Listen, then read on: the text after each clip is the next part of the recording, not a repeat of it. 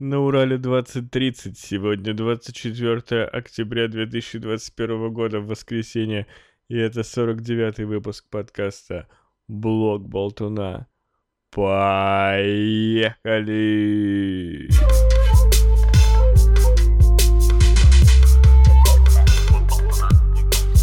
Блок Болтуна на блоке. Поболтаем вместе.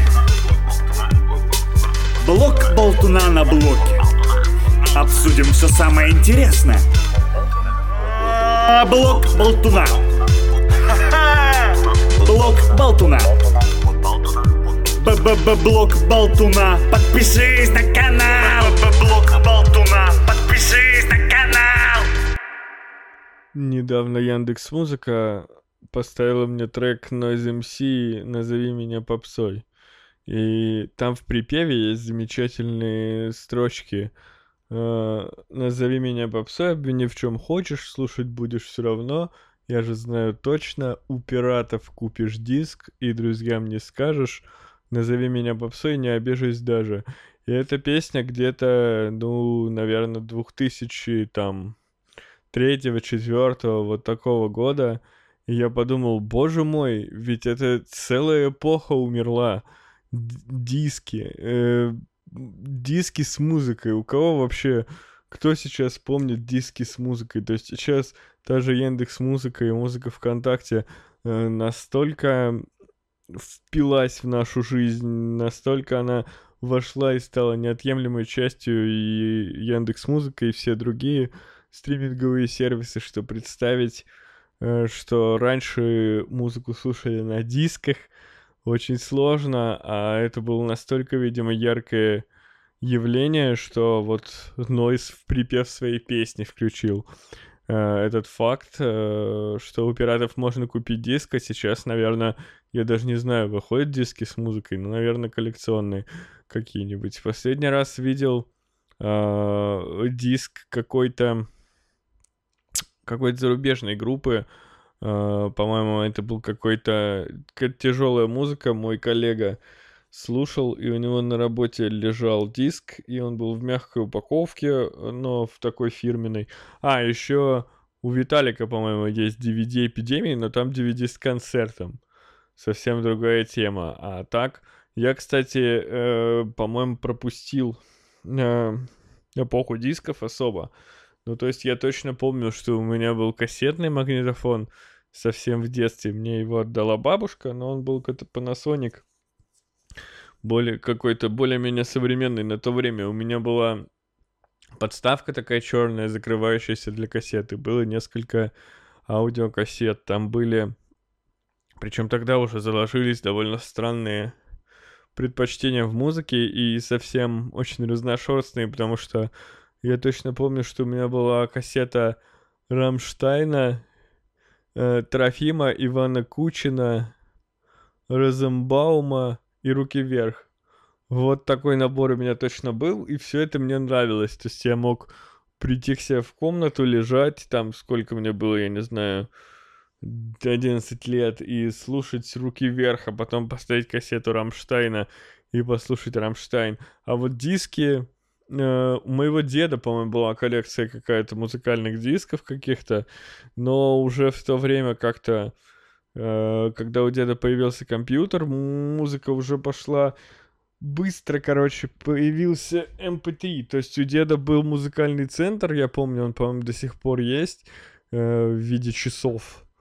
Используется дедом, то есть показывает время на себе, но он есть, и он мог проигрывать диски, и какие-то диски у деда были, но очень быстро на моей памяти, то есть дед купил этот музыкальный центр, а потом там в течение, я не знаю, года MP3 эм взорвало мир, все перешло на MP3, эм у моего деда была куча музыки на компе в виде MP3, эм уже никаких дисков не было. Здравствуйте, мои дорогие слушатели, это ваш любимый зевающий подкастер и э, секрет моего зева был раскрыт. Э, там кто-то мне в комментах, по-моему, Евгений писал, что, возможно, у меня с сердцем проблемы нет.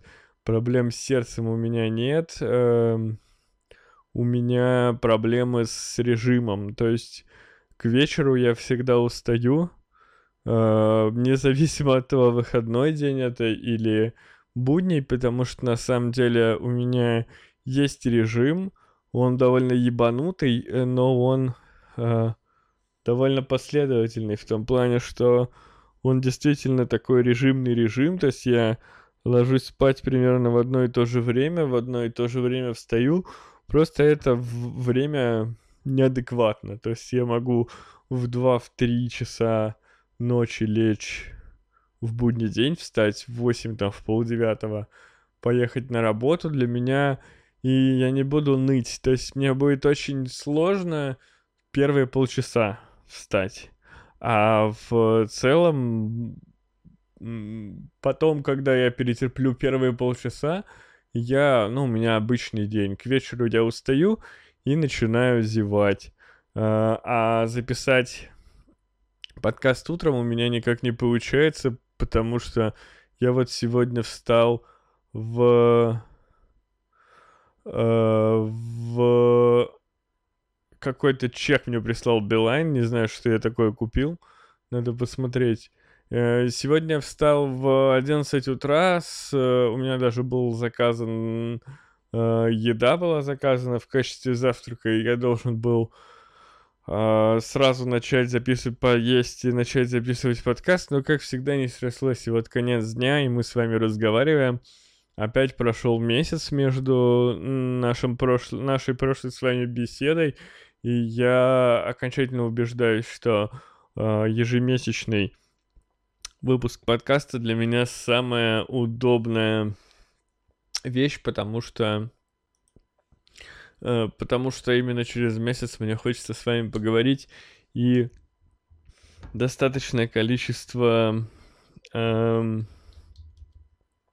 достаточное количество времени проходит и достаточное количество тем накапливается. Я, кстати, еще заметил с зевотой, я перед тем, как э, начать подкастить сегодня, я думал о том, что я начал зевать где-то около шести периодически. И понял, что чем больше я думаю про зевоту, тем э, чаще я зеваю. Даже вот сейчас, когда я говорю слово «зевать», мне хочется зевнуть, но я стараюсь держаться. Если не думать об этом, то я зевать, наверное, не буду. Считайте, сколько раз я э, зевну за выпуск. Тем, кто посчитает, ждет фирменное нихуя. Как вы любите, ваше любимое.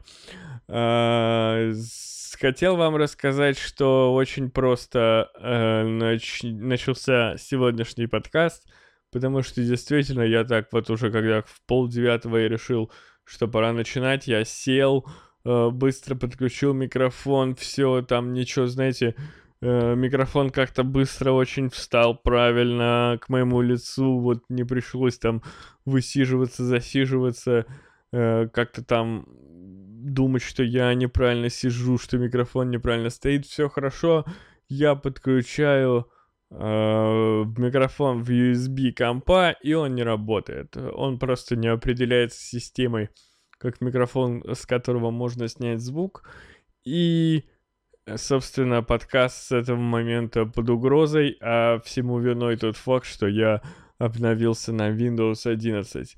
Действительно, мой основной комп э, был переведен мной на замечательный современный новый Windows 11 полулегальным способом.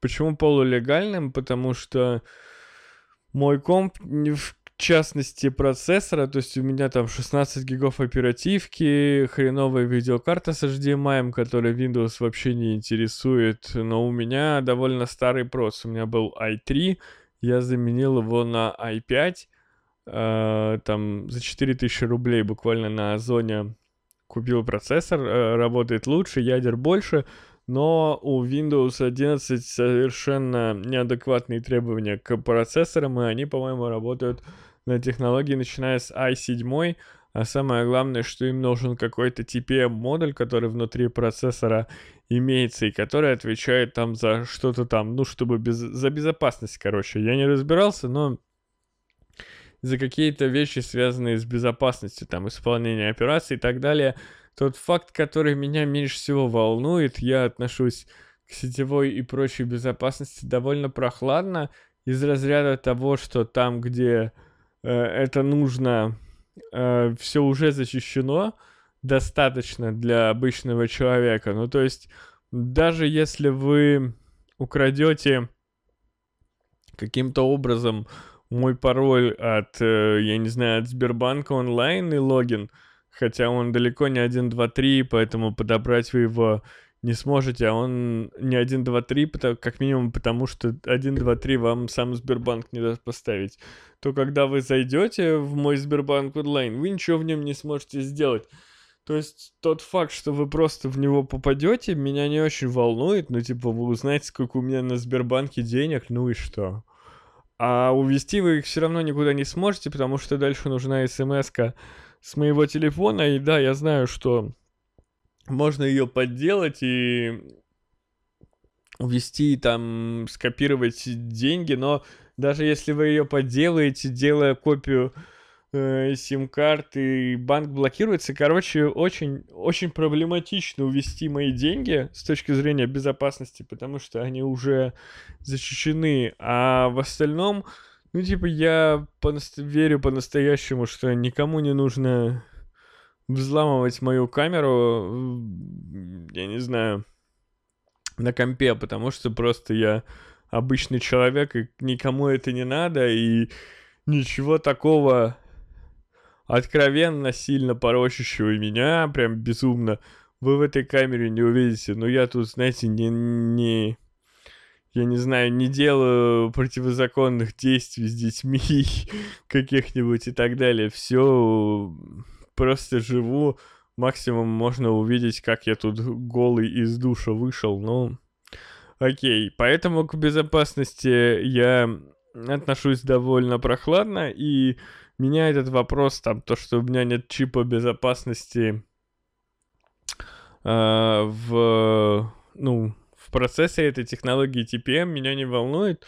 И Microsoft позволила, сначала сказала, что, ну, официальным способом не обновиться, а потом есть какой-то способ поставить систему, игнорируя этот TPM, и я нашел один из них, там модифицированная программа, которая качает прямо с сайта Microsoft э, систему и обновляет ее абсолютно официально. Напомню, у меня лицензионный серый э, ключ винды, то есть я его купил. Э, ну, там есть такая схема, когда продают э, ключи, например, от э, ну вот в ноутбуках есть система, и эти ноутбуки списывают по какой-то причине. Эти ключи остаются, они открытые. Они так сделаны, они выданы производителю, поэтому они на любом устройстве работают. И этих ключей копятся всяких, я так понимаю, знаете, у сотрудников заводов, грубо говоря, потому что на Алике ключи винды можно взять за 200-300 рублей, там, ну, максимум за 500 уже рабочие.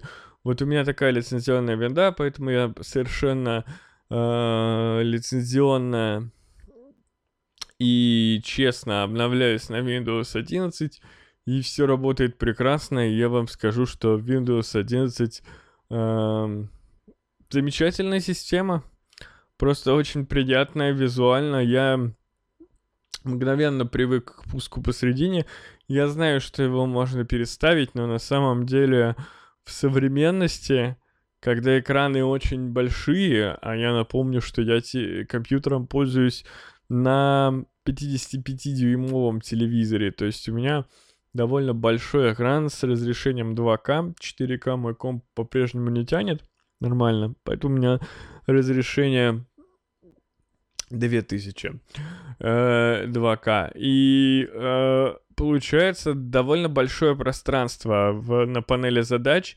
и э, просто, ну, посредине удобнее просто тебе ближе мышкой э, до них, потому что ты, ну, как правило, находишься мышкой где-то в середине экрана, короче, в середину экрана быстрее попасть, и на экране таких размеров это действительно имеет значение. И э, привыкаешь к тому, что пуск посередине буквально за я не знаю, за пять минут, э, за, ну ладно, не за пять минут, но за первые полчаса. То есть я пытался, например, меня э, Кузьма пытался сподвигнуть на то, чтобы перейти у него пуск э, справа, потому что он, я не помню, я рассказывал или нет, э, но у него э, вынесе, он рассудил вполне логично, что на широкоформатных экранах место э, внизу, место по вертикали гораздо ценнее, чем по горизонтали. То есть ты пуском немножечко отъешь пространство сбоку, но зато у тебя страничка будет длиннее вниз, и это действительно, ну, вот в случае с Windows 10 и с Windows 11, тем более, эм, это похоже на правду, потому что вот эти панели э, задач, где пуск, они довольно большие. Windows 11, она вообще довольно широкая. Я бы сделал эти значки поменьше, панель чуть-чуть поуже, но кастомизировать ее никак нельзя. И, кстати, перенести ее вправо тоже нельзя. Так вот, к положению вправо еще в Windows 10 я не смог привыкнуть а, и перенес обратно вниз. Я подумал, что слишком сильно мне ломает мозг пуск с другой стороны, я не могу к этому э, привыкнуть, прям совсем меня ломало, и я перенес обратно вниз. А вот то, что значки посередине, я привык мгновенно. Система выглядит более современно, она перенеслась абсолютно прозрачно.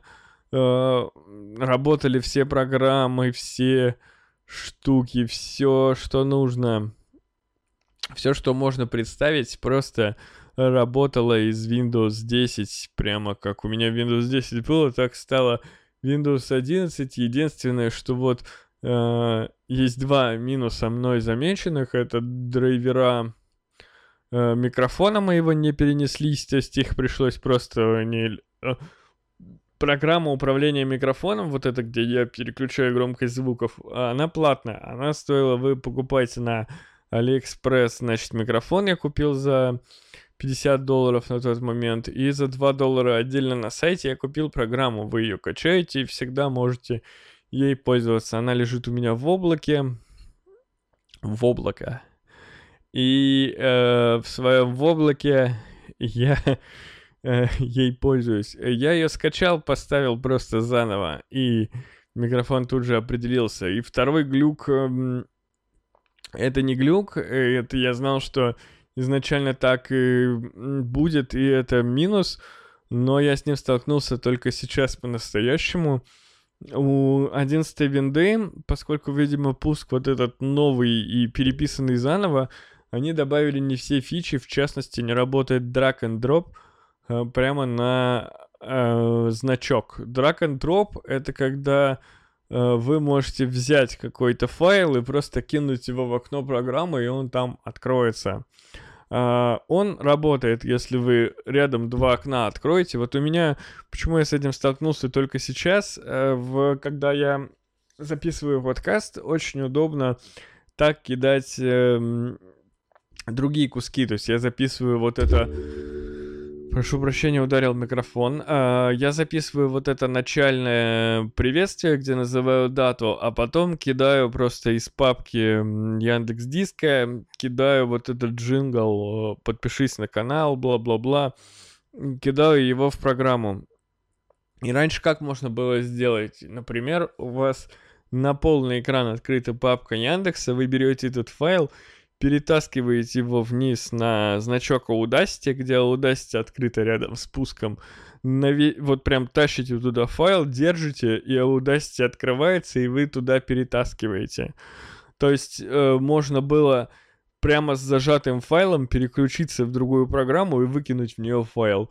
Вот сейчас э, в Windows 11 пока так сделать нельзя, то есть находясь в одной программе вы тащите на значок другой программы файл и ничего не происходит, программа не открывается. При этом если открыть два окна рядом, то можете спокойно перекинуть из одного в другое, все точно так же работает.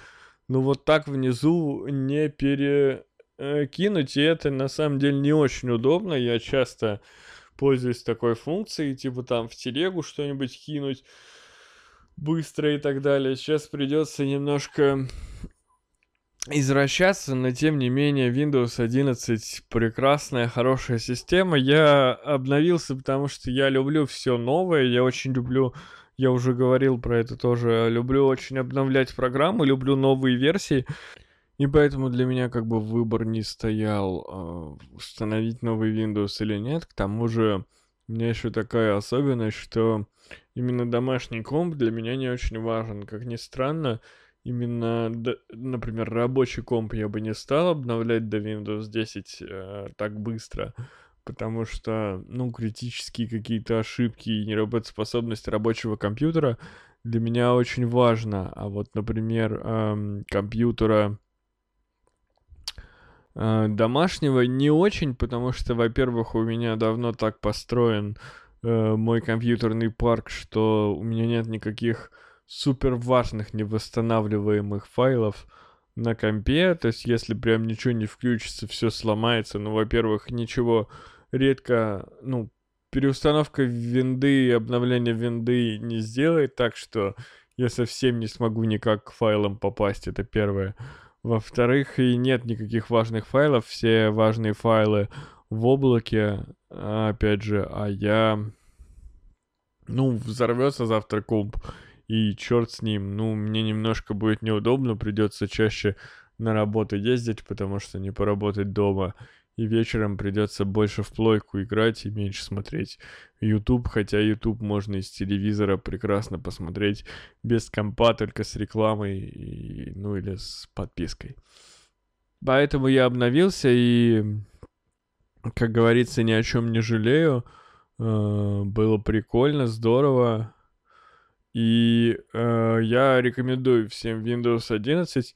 Windows еще со времен наверное, десятки как раз уже далеко не стыдная система в плане... Ну, честно говоря, я не помню, вот, э, во-первых, и современнее, видимо, компы и меньше проблем. Я не помню, люди с десяткой не обращаются, чтобы я ее переустановил. В редких случаях э, я пару раз помогал людям с десяткой, когда уж совсем там ну, человек э, словил прям какой-то там этот блокиратор, я уж не знаю, на порно-сайте или где, но то, что там пароль что-то сменился у него, что-то такое, ну там вот такие проблемы. То есть просто, например, как раньше там Windows могла просто не включиться, то есть ты там сто раз включаешь комп, а там на 102 раз у тебя ошибка какого-нибудь там корневого файла, и все стерлось. Такого уже не бывает в современности. Э, с Windows 10 уже не было, и с Windows 11, короче, совсем не стыдная система. То есть, если раньше было какое-то понимание, что вот Mac, он совсем не глючит и работает. Я не говорю о, ну, о каких-то рабочих показателях, там, возможно, если вы какой-нибудь монтажер видео, то вы сможете мне доказать, что аналогичный комп на винде не будет так там с такой скоростью рендерить видео, как комп на маке. Но с точки зрения, например, просто стабильности системы и удобства ее работы с точки зрения обычного пользователя, а, хоть я и разбираюсь, ну, что-то понимаю в, в этих ваших компуктерах, но для домашнего компа я обычный пользователь. Я вот кайфую там от новых клевых звуков винды и все такое, и ничего такого сверхъестественно админского я со своим компом не делаю, и с точки зрения обычного пользователя это прекрасная система, да, там где-то есть даже скриншот, как с помощью десятки открыли интерфейсы всех там версий Windows, начиная чуть ли не с 95-го, ну то есть там какое-то отдаленное окно, там 25 вкладка 30 окна, где-то Windows 10 там, а, оснастка или что-то такое непонятное слово, оно открывает окно,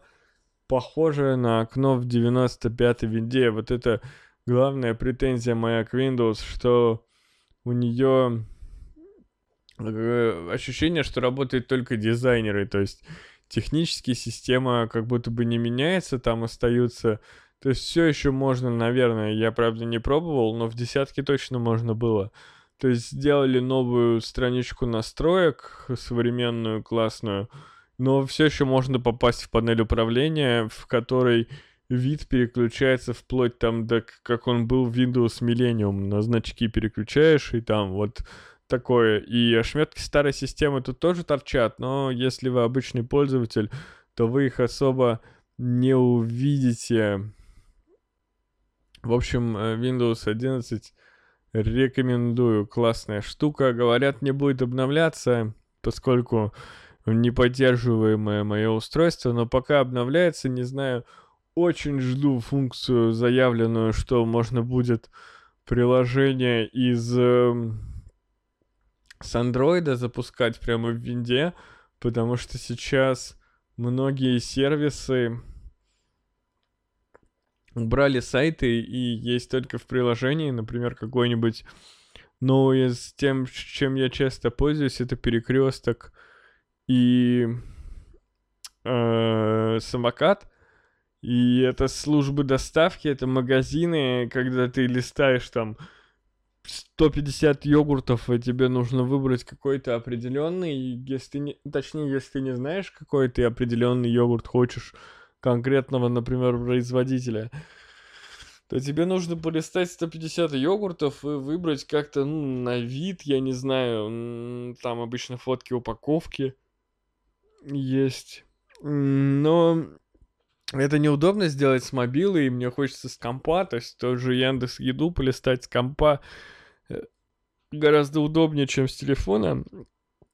И вот э, функция э, приложения Android я бы просто поставил всякие себе э, самокаты и прочее. Я знаю, что есть э, эмуляторы и даже бесплатные эмуляторы, но все они выглядят э, ужасно. Мне нужен какой-то очень легкий эмулятор, такой, который бам и запустил приложку, потому что приложка вот эта одна, она ну стопудово не требовательная. Все эти эмуляторы, они обозначены как эмуляторы для э, для игр на компе чтобы играть в мобильные игры на компе. Но я не хочу этим заниматься. Мне нужны легкие приложки, которые быстро запускаются с магазинами.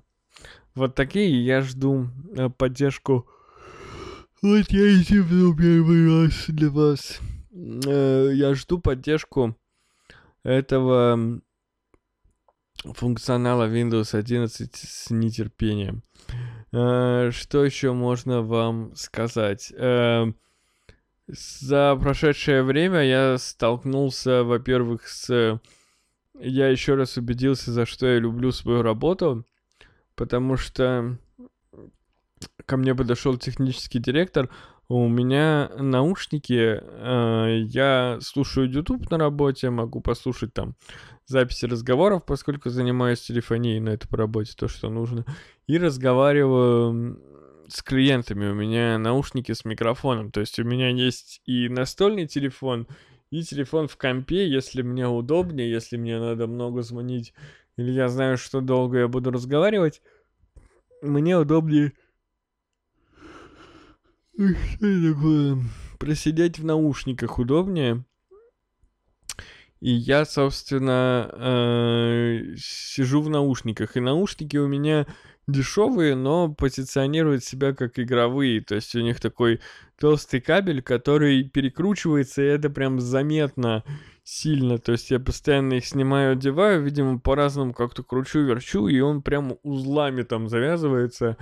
И техдир мимо проходил наш и говорит, а что у тебя наушники проводные, давайте беспроводные купим. Озвучил мне бюджет там в 5000 рублей, чтобы я купил, чтобы я выбрал. И, ну, там у меня было несколько требований. У меня были основные требования, ну, беспроводные, возможность э, сделать их проводными, вот как у меня в JBL э, можно, у них в комплекте идет провод, если ты захочешь, ты можешь проводом, например, если они сели, ты втыкаешь провод 3,5, и они становятся абсолютно пассивными, они начинают работать по проводу, и ты можешь нормально ими пользоваться. Это большой плюс, потому что, например, спортивные наушники, все вот эти, которые как ленточка на шею вешаются сзади, э, они сделаны таким образом, что ты не можешь их заряжать одновременно и использовать. То есть у тебя как минимум должен быть перерыв в их использовании. Ты не можешь использовать их постоянно, если у тебя есть такая необходимость. Или если ты забыл их зарядить, то ты их должен заряжать, а пользоваться ими не можешь. Мне нужно было иметь выбор, поэтому был второй вот беспроводные с, с проводом, чтобы можно было сделать их проводными при желании. И еще одно э, требование было Э, ну, понятно, там наличие микрофона не самого ужасного, но причем я считаю, что э, микрофон для разговоров по телефону не должен быть крутой. То есть там такая SIP-технология, это которая передается по потом, по сути, ну, чаще всего мы на мобильные телефоны звоним, там, например, или клиенты нам звонят с мобильного. Короче, там и так дерьмовое качество связи, дерьмовые кодеки, все режется, всякое там лишнее, лишние шумы обрезаются, все обрезаются частоты, и микрофон нужен, ну, просто чтобы там, знаете, лишних шумов не было. И еще требование одно, чтобы удобно было в них сидеть. Вот э, JBL мои, они всем подходят по техническим характеристикам, микрофон в них нормальный, но сидеть в них 8 часов неудобно, они хоть и закрытые, э, но э, давят как-то на уши, на голову, и 8 часов, конечно, в них не просидеть. И что меня удивило, это, видимо, то, что я ну, наткнулся на я взял срез такой с э, небольших аудиофилов, я на DTF, э, в сообществе DTF написал вопрос, посоветуйте наушники. И вот это все описал, причем у меня было отдельно написано, что меня не интересует, у меня нет вообще никаких претензий и требований к уровню звука. Ну, то есть, типа, они могут звучать как угодно. Эм, потому что я был уверен, что наушники за 5000 рублей будут звучать достаточно... То есть, как бы они ни звучали, меня этот звук устроит, потому что я не меломан, мне в них не наслаждаться музыкой. Я хоть и могу запустить на работе свой плейлист, когда занимаюсь чем-то, где не нужно говорить, но типа меня устроит качество э, любое качество, которое будет в наушниках за 5000 рублей, я уверен, устроит меня. И э, самый большой фидбэк, который я получил, я нашел наушники, которые стоило купить, стоили они 6,5, э, по-моему, от АКГ э, компании. Мне их еще не купили, но вроде как сейчас согласуют и приобретут. Э, так вот, э, самым популярным ответом было на то, что Господи, у меня какие-то супер сказочные требования. Как можно найти наушники за такую цену? И самое забавное, что первый совет реальный, то есть потом человек посоветовал АКГ, который, ну, немножко дороже, но в целом э, по техническим характеристикам они полностью удовлетворяют э, удовлетворяют, полностью подходит под э, поставленный запрос. Э, но первым, то, что мне порекомендовали, были наушники, что-то wireless gaming, что-то там за 17 тысяч рублей. И, э, а, типа, чувак пишет, ну вот все, что ты требуешь, вот, типа, за 17-18, а вот то, что ты написал 6, это типа сказка. И у меня вот на, на этом месте у меня даже немного бомбануло в плане, что я думаю, типа, ёб твою мать.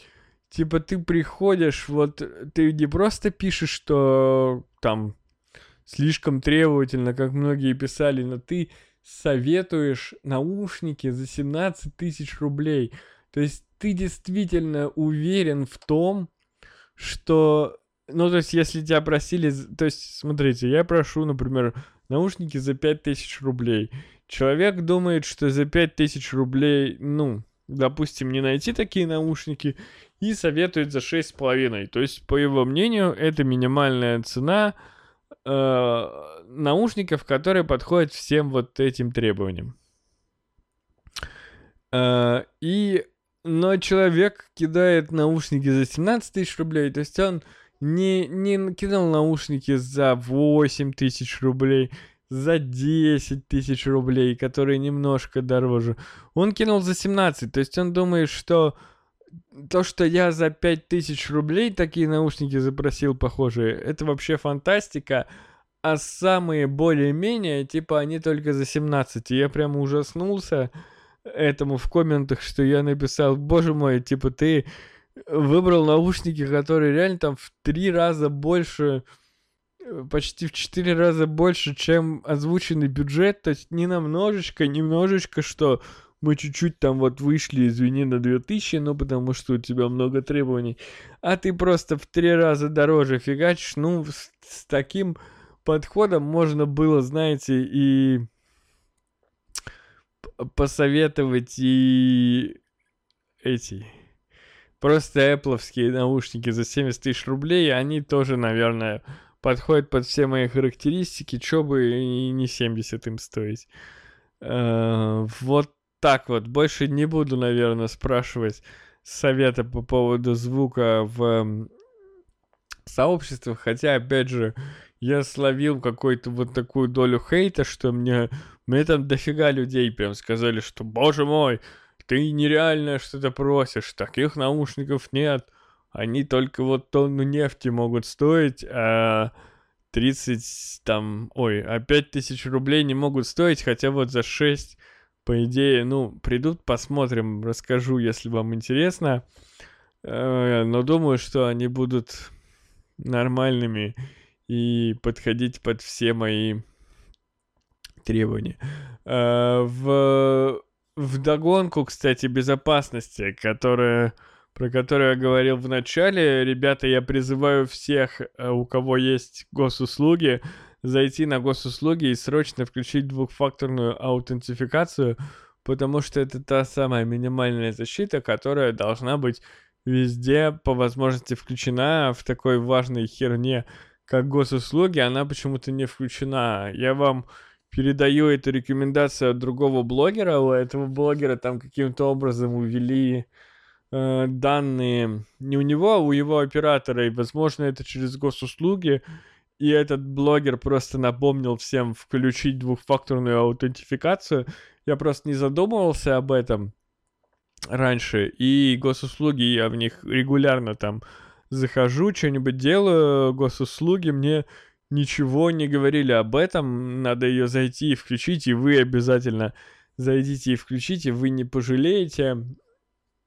А я вам расскажу, что послушал э, подкаст двухлетней давности. Э, просто ради интереса. По-моему, это номер восемь, что ли, подкаст.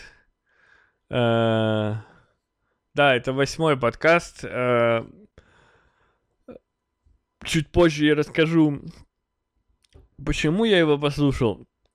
И вы поймете, я послушал восьмой выпуск моего подкаста, и в нем я рассказываю, во-первых, что у меня проблемы в отношениях с Лесей, и там я говорю, что, наверное, все понятно, и нам с Лесей лучше расстаться. Это забавно, потому что прошло два с чем-то года, а мы с Лесей все еще так или иначе общаемся, и это забавно слушать свои выводы тогда, что я говорю, ой, ну, наверное, все понятно, все ясно. Э, нет, ничего не ясно, непонятно, все сложно. И забавно, знаете, э, когда вам 18 лет, например, вы думаете, что ваше мнение, что вы уже абсолютно взрослый, вы все поняли. И, ну там особенно, ладно, 18 еще нет, в 19, наверное, к 20 Э, что вы все поняли, вы уже сформировались и не изменитесь.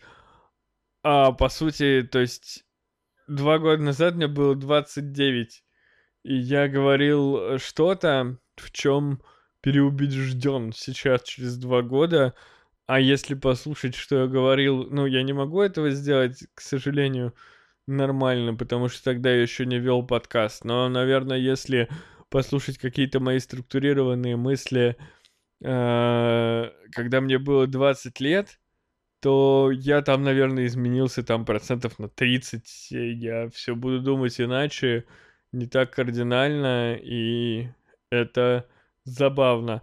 Но еще более забавно, что два года назад я рассказываю о том, как я утопил э, в стиральной машинке свой седьмой iPhone и перешел на Android. За это время я, я тогда два года назад перешел на Honor 10 э, Lite, потом успел за, через год перейти на Xiaomi и еще через год перейти обратно на этот же Honor, на телефон хуже, но который работал лучше. А я это все вам рассказываю, чтобы ознаменовать свое возвращение в стан Apple. Я снова счастливый обладатель айфона, на этот раз iPhone XR, и купил я его совершенно случайно у жены Виталика. Того самого Виталика и той самой жены, ну, того самого Виталика, который вы которого вы слышали в новогоднем э, выпуске игровом спешиле, и той самой жены Виталика, про которую мы э, мельком говорили в этот э, в этих выпусках. И э, это те самые Егоровы, которых я поздравлял с, со свадьбой в своем канале там э, чуть больше года назад. Э, так вот, я купил у Маши э, ее XR, потому что они купили себе новые айфоны, и э, Виталик предложил просто мне вот я сижу, ничего не предвещает э, беды, и Виталик мне пишет, вот мы типа собираемся айфоны менять, э, по традиции предлагаю тебе. Предложил он мне гораздо дешевле, чем новый iPhone стоит, прям ну, ощутимая разница. Учитывая, что я знал, я против покупки э, такой персонализированной техники с рук, я бы никогда не взял телефон с Авито, потому что телефон это слишком личная вещь, вот кто-то его своей, ну, типа, она очень персонализированная, она всегда со мной, я всегда ее в руках держу, и не то, что мне противно дать кому-то свой телефон, но пользоваться чьим-то телефоном после кого-то незнакомого для меня, мне эта мысль претит. Но, во-первых, Машу я знаю, во-вторых, Маша работает в Снежинске, в таком месте, куда телефоны носить нельзя, поэтому она, грубо говоря, даже не каждый день выносила свой телефон из дома, а во-вторых, все это время, ну, типа, я видел этот телефон, он был в идеальном состоянии, он был замотан э, во все там стекла, чехлы.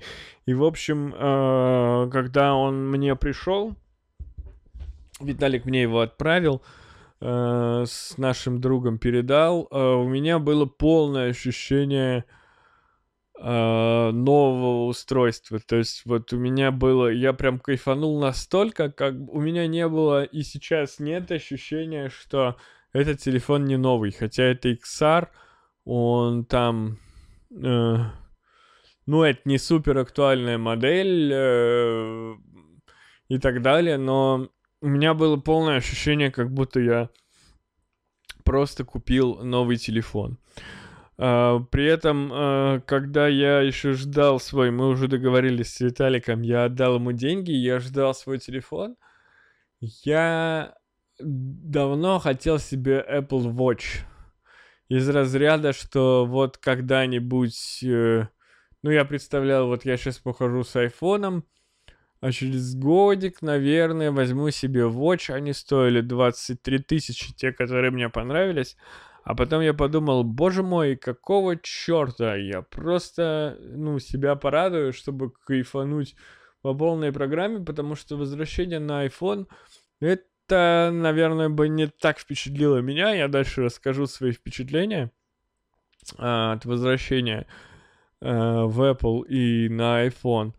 Но а, я решил прям кайфануть по полной, как бы испытать а, вот, ну, когда покупаешь гаджет, которого у тебя еще не было. Типа, знаете, как если сейчас робот-пылесос сломается, я куплю новый, и, возможно, даже дороже и лучше, чем этот. Надеюсь, он меня не слышит и не обидится. Но вау-эффекта уже не будет. То есть, например, это будет пылесос там какой-нибудь, который реально определяет там чистый пол или нет, и чистит пол до того, как он не станет чистым, по его мнению. Это будет классно, удобно, модно, но вау-эффекта не будет, потому что робот у меня уже есть. А, пылесос. А тут э, iPhone у меня уже был, и я бы, конечно, получил удовольствие, но вау-эффекта тоже не было. И для достижения вау-эффекта я решил сразу купить часы и заказал их на э, Озоне, и они пришли мне раньше, чем Виталик передал мне телефон, но я их не открывал, и когда мне это все пришло, я это все распаковал, включил, настроил, я испытал вот это удовольствие магии Apple. Если у вас когда-то были устройства Apple, и вы хоть немного разбираетесь в ну, в какой-то в экосистеме, знаете, есть очень много людей, которые вообще не, э, не понимают, как это работает и почему это так работает, грубо говоря, э, вот это э, разряд людей, которые, знаете, теряют свои Apple ID, не записывают, э, э, не знаю, не обновляют телефон, не заходят... Э, не пользуются облаками, ничего этого не делают. Они, наверное, не чувствуют магии Apple. Знаете, когда вы включаете телефон, э, и вот оно как-то вот все настраивается настолько классно и э, как-то бесшовно и без, без каких-то проблем. При этом какие-то технические решения, они э, переплетены с дизайном, и это настолько круто. То есть, например, когда вы подключаете, создаете пары, пару часы и телефон, вы нажимаете на телефоне создать пару, в это время на часах начинает э, воспроизводиться картинка такие, как эквалайзер, вот э, определенный рисунок, в общем, рисуется на часах, и э, на телефоне включается камера, и у вас написано, типа, переведите, э, наведите, значит, камеру на часы, и все настроится. Э, я понимаю, как это сделано технически. То есть, э, видимо, когда вы нажимаете «Добавить пару», телефон э, посылает, как бы, не знаю, по Bluetooth, например, сигнал всем непривязанным к другим телефонам, часам, то есть часы, которые только включены, у которых нет пары, перейти в режим настройки. Я не пробовал сделать с двумя часами, но уверен, что на обоих эта картинка запустится, и эта картинка будет выглядеть похожей, но она будет разной на, каждый часа, на каждых часах. Это, по идее, QR-код, который считывает телефон, и он там, ну, видимо, какая-то информация ему передается, как в эти часы зайти, идентификатор какой-нибудь уникальный или что-нибудь подобное. Но это настолько вот филигранно классно сделано, что э, это магия Apple. Это вот... Э, э, вы можете написать, э, есть люди, не подверженные магии Apple. Как правило, это люди, которые не имели собственных устройств. Это работает только если вы сами это делаете, для себя все это настраиваете, тогда это может э, на вас повлиять. Вот если вы, вы когда-нибудь покупали iPhone или iPad или любое другое устройство от Apple, вы понимаете, о чем я говорю. Э, вот само вот это удовольствие, знаете, как с усилием съезжает крышка с, из коробки с айфоном. Это настолько приятное ощущение. И Виталик, зная, что это важный аспект э, владения техникой Apple, вот это первое впечатление, он все сложил, вот эти коробочки, чтобы я, значит, доставал, э, чтобы первое включение, вот это все, все-все, э, чтобы я получил удовольствие, и оно все сработало. Я получил настоящее удовольствие от этого всего. И в целом я очень рад вернуться на iPhone. Э, я об этом не пожалел, о потраченных деньгах, там, о том, что часы купил.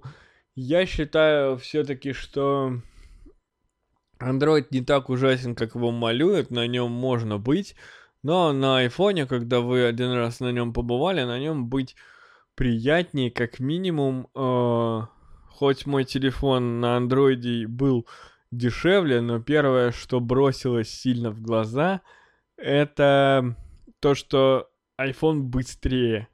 То есть я говорил, что за 13 тысяч рублей я прощаю своему андроиду, своему Хонору какую-то некую медлительность, эм, какие-то там секундные зависания анимации, но первое, что мне прям бросилось в глаза и ощутилось, это безумная скорость работы. Вот ноль лага от айфона, то есть как-то все вот мгновенно, просто как бы нет вот этой задержки лага между тобой и устройством, его просто нет.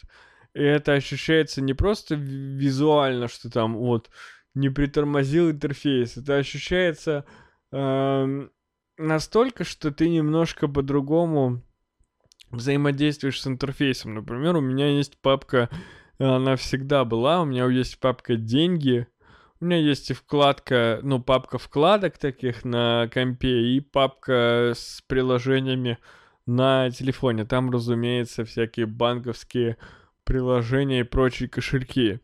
Так вот, на андроиде я сам постепенно со временем пришел к тому, что есть папка деньги со всеми, значит, со всеми банками, а Тинькофф банк, как основная моя карта, он был вынесен вне этой папки, лежал рядом, просто потому что, ну, как правило, там отправить 100 рублей коллеге за кофе, э, отправить там, э, я не знаю, деньги маме или что-то еще, мне нужен Тиньков, то есть я чаще, скорее всего, если мне нужно что-то в папке деньги, то это приложение Тинькова, оно чаще используется, чем все остальные. И чисто интуитивно вот этот лак с открытием папки, лак открытия приложения, некоторые добавленные не самым быстрым телефоном на андроиде, э, он заставил меня вынести из папки, то есть убрать вот этот вот меньше, быстрее нажимать. А на айфоне мне не хочется из папки убирать, э, выносить значок, потому что просто, ну, ты не чувствуешь лага, как-то все быстрее, поэтому, ну, вот так это отразилось. То есть в, на айфоне приложение Тинькова у меня в папке, и меня не напрягает, не хочется его оттуда убрать, но этому есть как позитивная причина, что телефон не тормозит, так и негативная, потому что мне, например, э, я, конечно же, заметил и минусы iOS тоже. Например, минус, что все-таки я понимаю, что это такой стиль э, системы, и раньше говорил, что это не важно, что это не нужно. Но попользовавшись андроидом, я, например, понял, что в целом удобнее значки располагать по экрану, ну, как ты хочешь.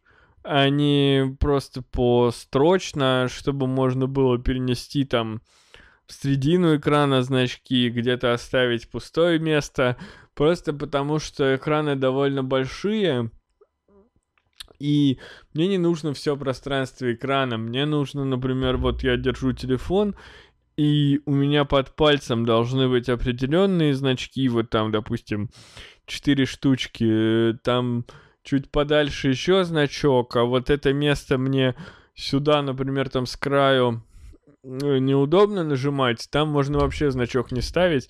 На айфоне так нельзя, и мне не нравится это ограничение, потому что оно не объяснено, не, не объяснено ничем. Ну, в плане, то есть я могу понять, еще мне, например, не нравится там, ну, это техническая тонкость, на айфоне фигово работают приложения в фоне, э, просто это ограничение безопасности. То есть, если ты свернул приложение, то ему особо не дают в фоне там работать. Поэтому, например, э, пользоваться звонилкой рабочей на айфоне очень сложно, потому что ты всегда можешь открыть ее и позвонить сам, потому что в момент открытия она зарегистрируется на моем рабочем сервере и будет нормально работать. Но если ты хочешь принимать звонки, то тебе нужно вообще никогда не блокировать экран и не закрывать приложение. Тогда значок тебе придет. Ой, звонок. А так э, он придет не всегда, и когда-то придет, когда-то нет, и вот так это работает на айфоне, и по идее от нормальной звонилки э, рабочей лучше отказаться, если у тебя iPhone. Ну, просто она не будет работать так, как должна, к сожалению.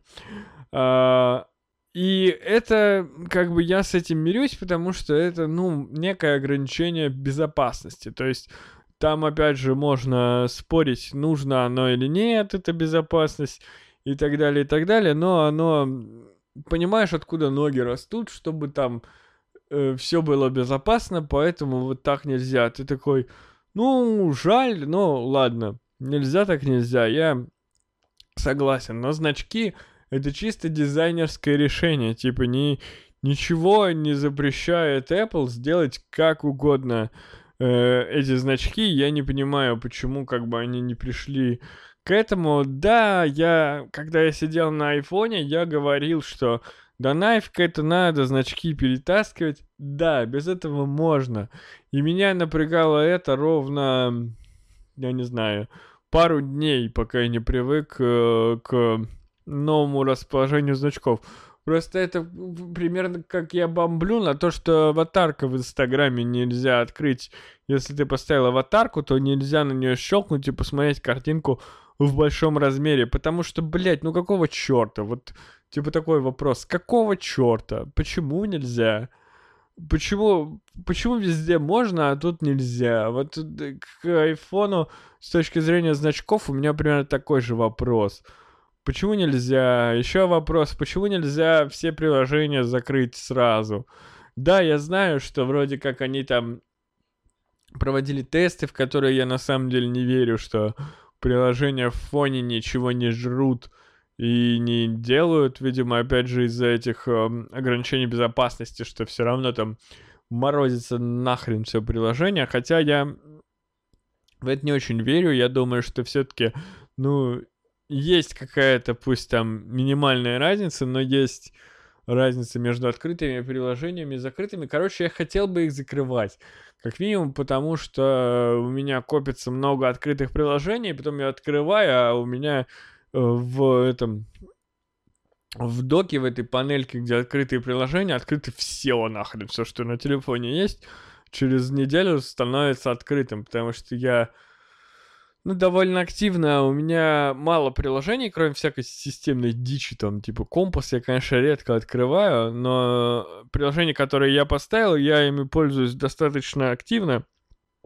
Их не очень много, но всеми я активно пользуюсь. И поэтому, когда у меня там 50 приложений открыто через неделю, мне хочется их закрыть, просто чтобы визуально они мне не мешались. Мне приходится сидеть и минуту их смахивать. Хотя, блин, ну сделать одну кнопку, которая разом закрывает все приложения. Ничего в этом сложного нет. То есть это же ваша система. Вы можете на ней сделать все что угодно. На чертовом взломанном айфоне, там шестой версии или пятой, или какой я там взламывал последним, когда еще карточку нельзя было привязать к App Store, э, лет, блядь, 10 назад, когда я на iPhone перешел в 2000 2012 году, э, тогда я его там получал этот jailbreak, и в CD можно было скачать э, какой-то там хук или как там это называлось. Короче, штуку, которая сделала тебе эту кнопку, которая закрывает все приложения. И прошло 10 лет, и Apple до сих пор этого не сделали. Потом, что мне еще не нравится, у Apple Отвратительная клавиатура дерьмовая. Классическая клавиатура дерьмовая. Вы мне не поверите, если вы пользуетесь айфоном всегда, потому что вы просто не пробовали другие клавиатуры. И как я разговаривал со своими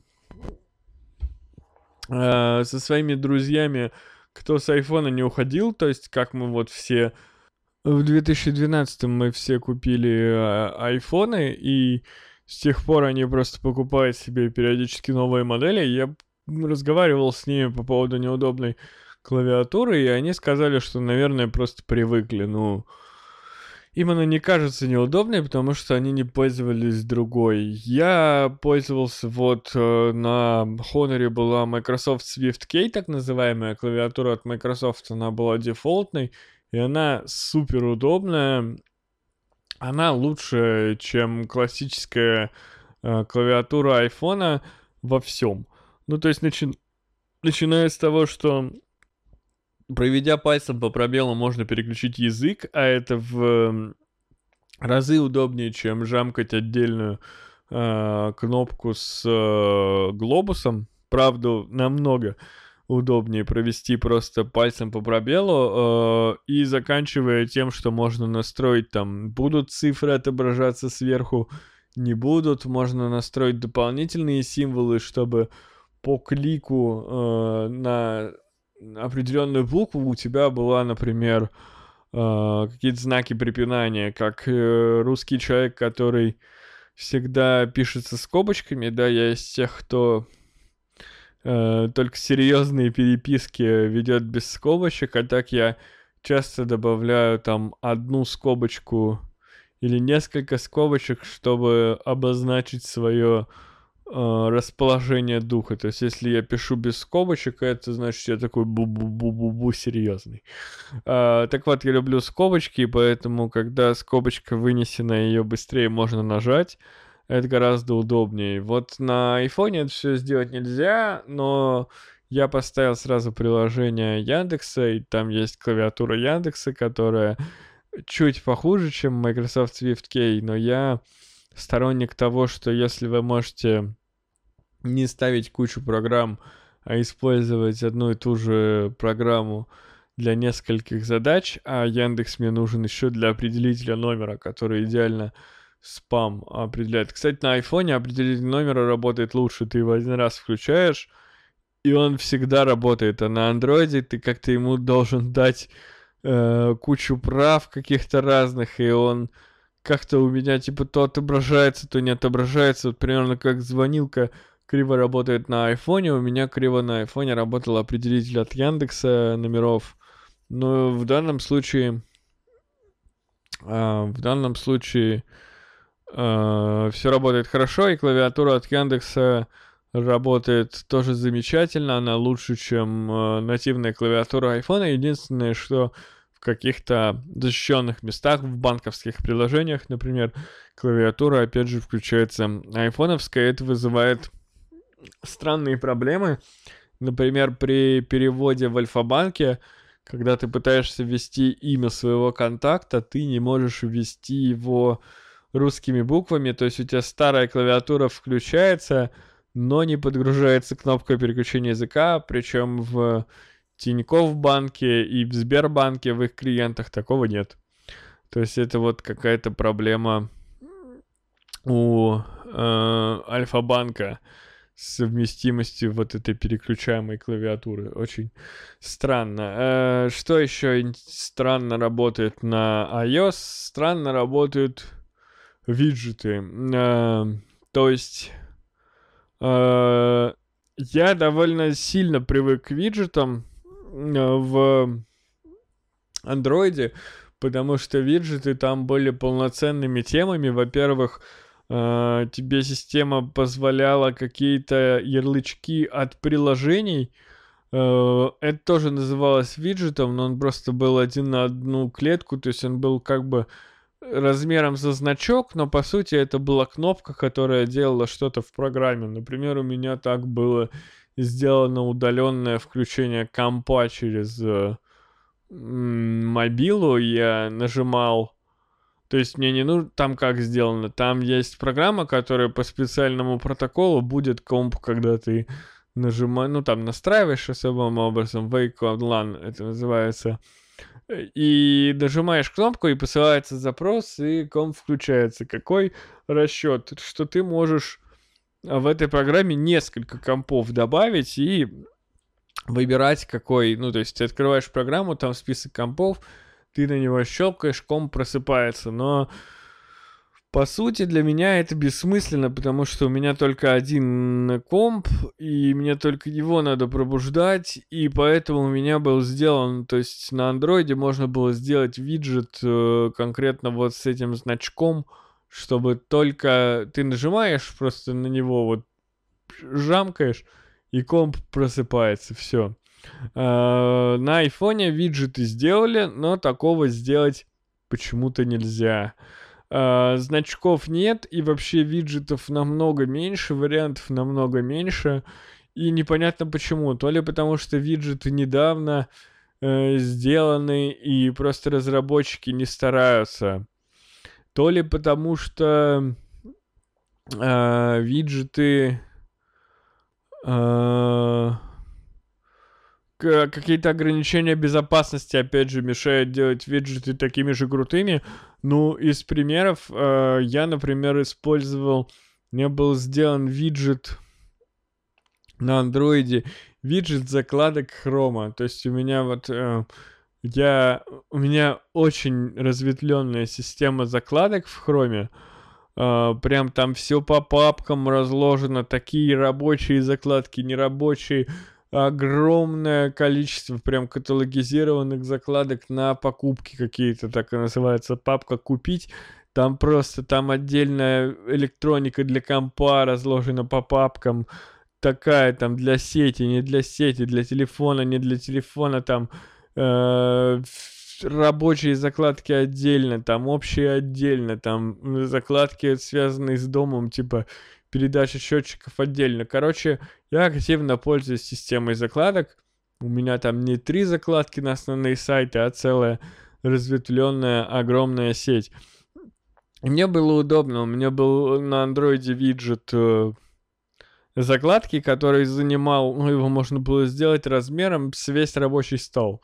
И один из рабочих столов был выделен конкретно под этот виджет — и когда мне нужно было быстро открыть какую-то страничку из своих, мне не нужно было заходить в Chrome, там выбирать закладки, там по ним лазить, а я просто делал свайп по рабочему столу и попадал уже в список своих закладок. А в... на айфоне почему-то есть виджеты от Chrome, но они другие. И ничего с закладками там сделать э, виджет нельзя. Почему? Ну почему? Почему Chrome сделал это на андроиде? Почему? Где это на айфоне? Хотя бы, хотя бы какая-то кнопка. Там есть какие-то быстрые действия, рекомендации, чтобы Chrome как-то анализировал, что какие ссылки мне предложить в этом виджете. Почему нельзя сделать так, как на андроиде? Почему, например, у Сбербанка есть удобный виджет, э, нормальный. Я просто не так часто пользуюсь Сбербанком, поэтому его виджет мне не нужен. У Сбербанка на айфоне есть виджет, там типа, ну, основные действия, там, быстрый перевод и так далее, а у Тинькова нет. Вот нет и все. Вот Тиньков не сделал никаких виджетов.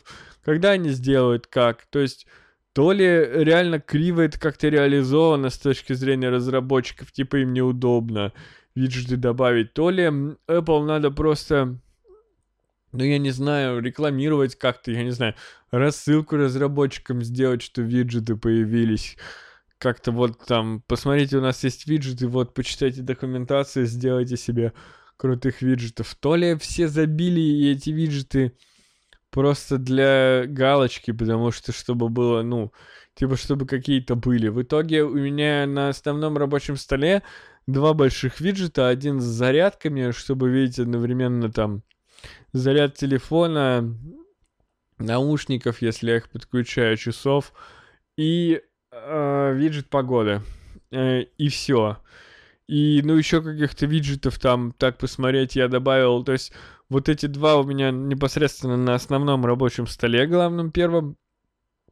На втором, э, ну, на панели с виджетами у меня добавлены еще какие-то виджеты, но я им практически не пользуюсь, вообще туда не захожу, то есть только двумя этими пользуюсь, а вообще их там штук 7, и типа, ну, они ни к селу, ни к городу. Э, часы клевые как аксессуар, я не люблю часы, ну, у меня не, не возникло желания носить часы как аксессуар просто. Вот, знаете, там, я свои G-шоки фирменные подарил Виталику, с этого началась целая коллекция часов у Виталика, с того, что я ему G-шоки подарил свои. Прости, чувак, не хотел тебя подставлять на такие бабки. А, так вот, часы обычно у меня не прижились, потому что, ну, просто время смотреть, ну, не так это... Не настолько мне важно, типа, знать, сколько сейчас время, чтобы покупать просто обычные часы, типа, мне... Ну, я не буду их... Я их носил, прикалывался, в какой-то момент просто перестал носить и нормально. Но... Э, потом у меня еще была попытка, когда все таскали этот э, смарт-браслет, короче, Xiaomi. Я его взял тоже, думаю, ну пусть будет, потому что он просто, ну, они настолько там продавались, блин, по 100 рублей за килограмм. Ну, в смысле, этот браслет стоил что-то полторы тысячи, его вообще не стоило э, ничего купить. Его купили все, и, кстати, все, кто его купил, его практически никто не носит. Я вот даже помню, года четыре назад, когда я только устраивался в Истелеком, или чуть-чуть попозже, там все типа были с этими браслетами, э, ходили, э, прям у всех коллег были браслеты. Сейчас, по-моему, уже никто просто не носит их. А смарт-часов полноценных у меня не было.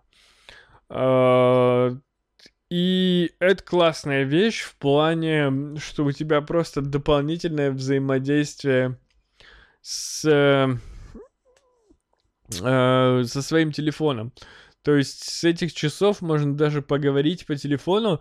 Я действительно довольно активно этим пользуюсь. Типа, если я где-нибудь в месте, где не страшно там, что, ну, я никому не помешаю, например, я захожу домой, и у меня звонит телефон, и мне запарно все бросить, доставать его из кармана, и я знаю, что, например, это там какой-то мой друг, который собирается сказать, что вот он сейчас подойдет, и, и разговор наш продлится минуту. Тогда я просто с часов отвечу, и это будет довольно удобно и здорово.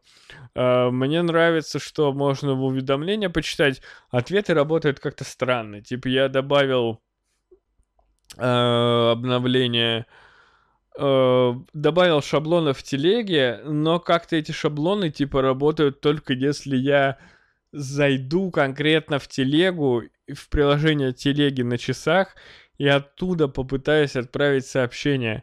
Если я нажму на алерт просто, вот мне пришло сообщение, я хочу на него ответить, я нажимаю, э, и там какие-то другие шаблоны, которые непонятно где настраиваются, и они дефолтные шаблоны, вот эти на часах для сообщения, они довольно странные, как минимум там нет э, слов отказа вообще, отрицательных, то есть э, там как, э, мне, мне прислали...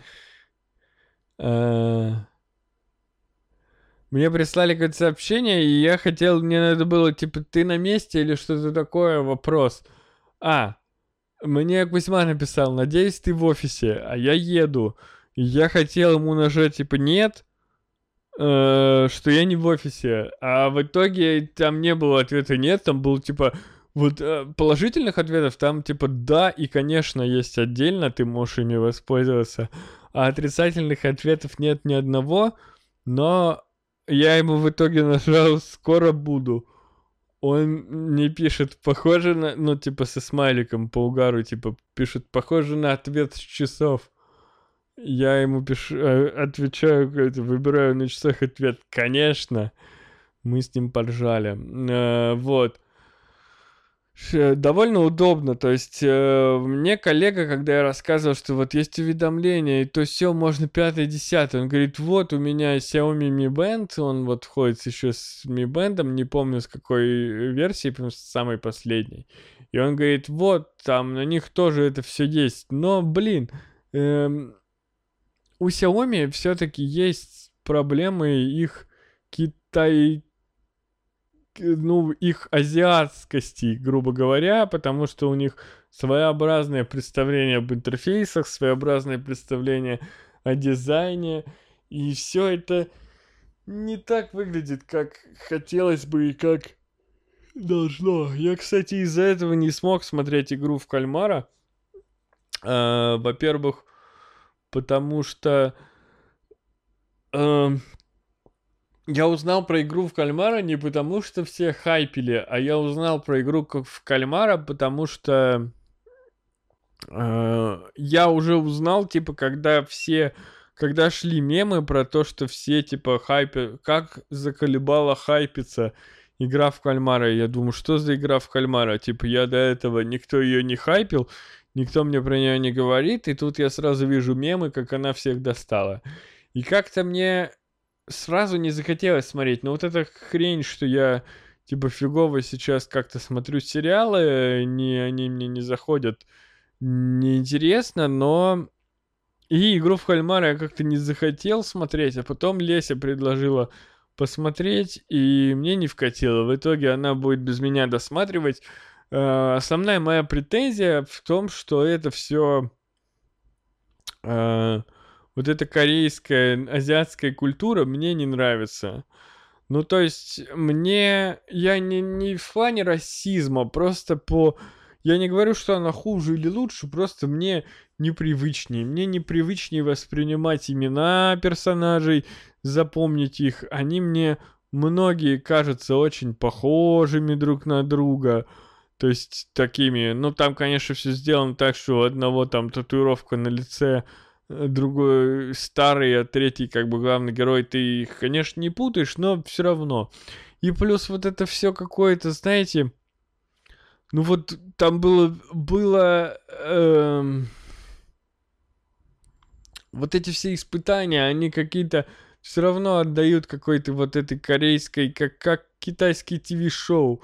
Какие-то, знаете, вырезки, где они вот эти э, испытания, где они лижут печеньки. Так это все как-то странно, вот по-азиатски это смотрится, и это мне никогда не близко, не интересно. Я из-за этого не смог включиться в аниме-культуру, хотя понимаю, что там, наверное, много интересных историй, сюжетов. И, по крайней мере, когда совершенно случайным образом какие-то из анимешек мне нравились, я их смотрел с удовольствием, но в целом культура мне была не близка именно из своей вот... Эм, из своего азиатского налета и игру в кальмара я также не смог смотреть, но продолжим. Я говорил про то, что Mi Band, собственно, это вот как... Ну, типа, с Apple Watch как-то все поприятней получается. С точки зрения оплачивать часами, с одной стороны, удобно, что не нужно доставать телефон, но с другой стороны выяснилось, что иногда достать телефон просто физически удобнее. Ну, то есть телефон я достаю правой рукой из правого кармана, и я могу гораздо дальше правой рукой дотянуться, чем левой с часами. То есть у меня просто получается, что я когда держу телефон, им же надо кончиком прикоснуться, Э, ну, до аппарата донести. То есть у меня получается, что вот это вот рычаг оплаты, которым я могу дотянуться до терминала, он длиннее. Часами не всегда удобно, просто нужно дальше.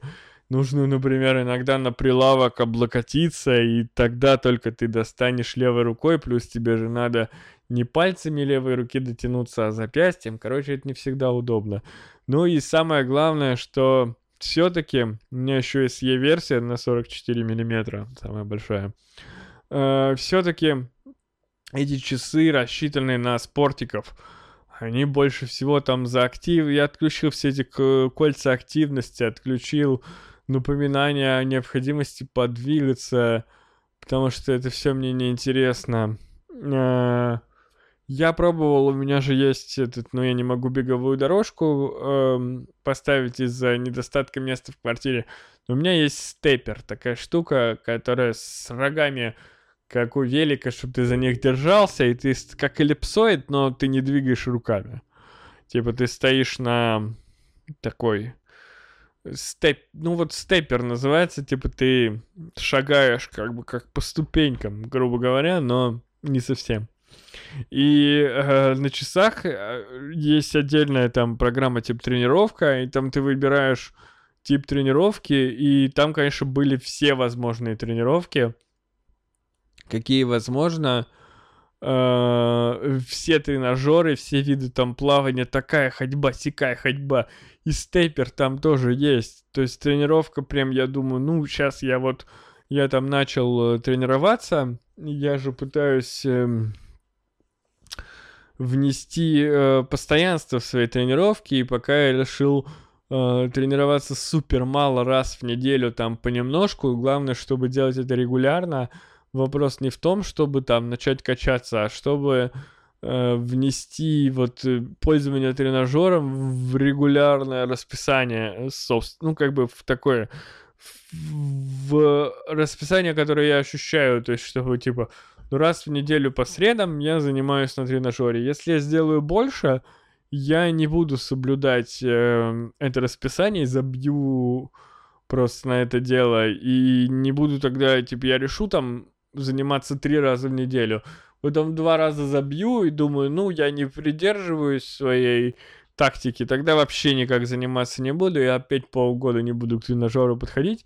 Поэтому пока я решил заниматься хотя бы раз в неделю, чтобы выработать э, привычку, а потом уже как-то повышать там, когда я буду, не знаю, несколько месяцев подряд каждую неделю без перерыва заниматься, тогда я, может быть, придумаю что-нибудь новое. Так вот, я в прошлую среду нацепил часы, думаю, сейчас я потренируюсь, они посчитают, сколько я калорий сжег. На самом деле мало, это кардиотренировка, она практически не жжет калории, она напрягает дыхалку, сердце тренирует. Но все равно полезно. Я подумал, что сейчас я, значит, это нормально, она засчитает мне все, сколько я прошел, и оно капец как странно работает. Оно, видимо, на, на э, рассчитано на очень интенсивную тренировку. Типа ты нажал, что ты начал, и после этого ты фигачишь прям без остановки. А поскольку я толстенький, ленивенький и сбиваюсь, я, например, чуть сбился, да, у меня скорость упала, вот это вот движений, и часы думают, что я типа остановился. А когда они думают, что я остановился, они ставятся на паузу, и дальше не идет время, они дальше не считают. И когда я снова интенсивно задвигаюсь, они не начнут считать. Их нужно заново запустить. Причем я не нашел на это горячей клавиши прямо на экране с часами. А нужно там, ты находишься внутри тренировки, ты нажимаешь назад и оттуда нажимаешь возобновить. Это капец как неудобно. У меня три раза прервалось вот э, такая тренировка, и я забил, я больше часы во время тренировки не одеваю, но мне просто нравится, как они выглядят. Нравится взаимодействие с телефоном дополнительное, все-таки удобное. Когда я ехал э, домой тут в Снежинск как-то э, уже со своими вотчами, с айфоном, я музыку переключал, то есть у меня были беспроводные наушники, телефон в карм... на телефоне включил музыку, ее положил телефон в карман, даже не достаешь, а на телефоне замечательно переключаются треки прямо э, ну настолько, что когда, например, играет музыка, ты часы э, смотришь и тебя прям по клику открывается сразу управление плеером, то есть часы подразумевают, что если у тебя музыка включена, то, наверное, первое, что ты хочешь на часах сделать, это переключить трек. Это супер удобно. Я об этом мечтал вот с тех пор, как я сейчас уже не хожу. Наверное, лучше так сказать, я вообще мало хожу пешком. Э, и а в такси у меня как-то нет привычки слушать собственную музыку, поэтому я практически нигде не ношу уши и пользуюсь ими только в длительных поездках в автобусе. Э, в Снежинск, например. Э, потому что больше особо никуда не езжу.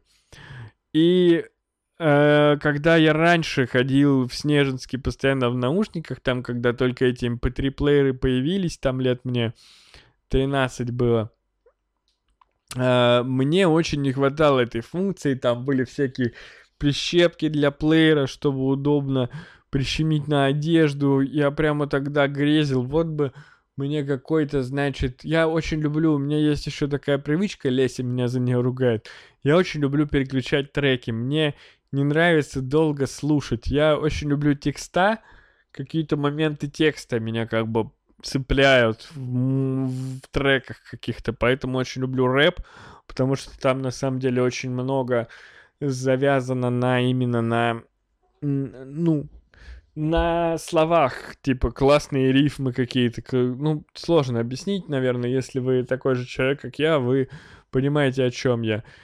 И я очень часто переключаю, типа я послушал э, клевый момент трека, а остальное мне не интересно. Следующий трек, следующий. Для меня Леся ругается, потому что если я слушаю музыку, я часто ее скипаю, прям постоянно, и она такая, типа, да ты если слушаешь, ты хоть слушай, зачем ты постоянно переключаешь, но тем не менее. И вот когда нужно было доставать плеер из кармана и все такое, это меня сильно раздражало, переключать на часах треки, это прям классно. И когда я это делал, э, я подумал, почему, интересно, совсем не распространено в мире ношение телефона на руке. Ну вот, например, у меня довольно большие руки.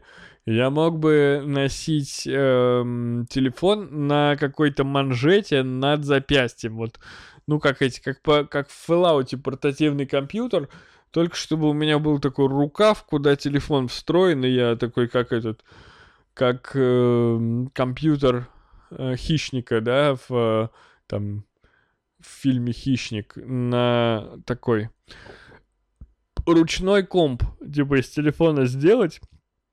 И такого нет. Хотя я могу представить какой-то чехол, который на руку как-то одевается и э, используется, и наверняка вы мне сейчас скажете, что такое на Алике есть.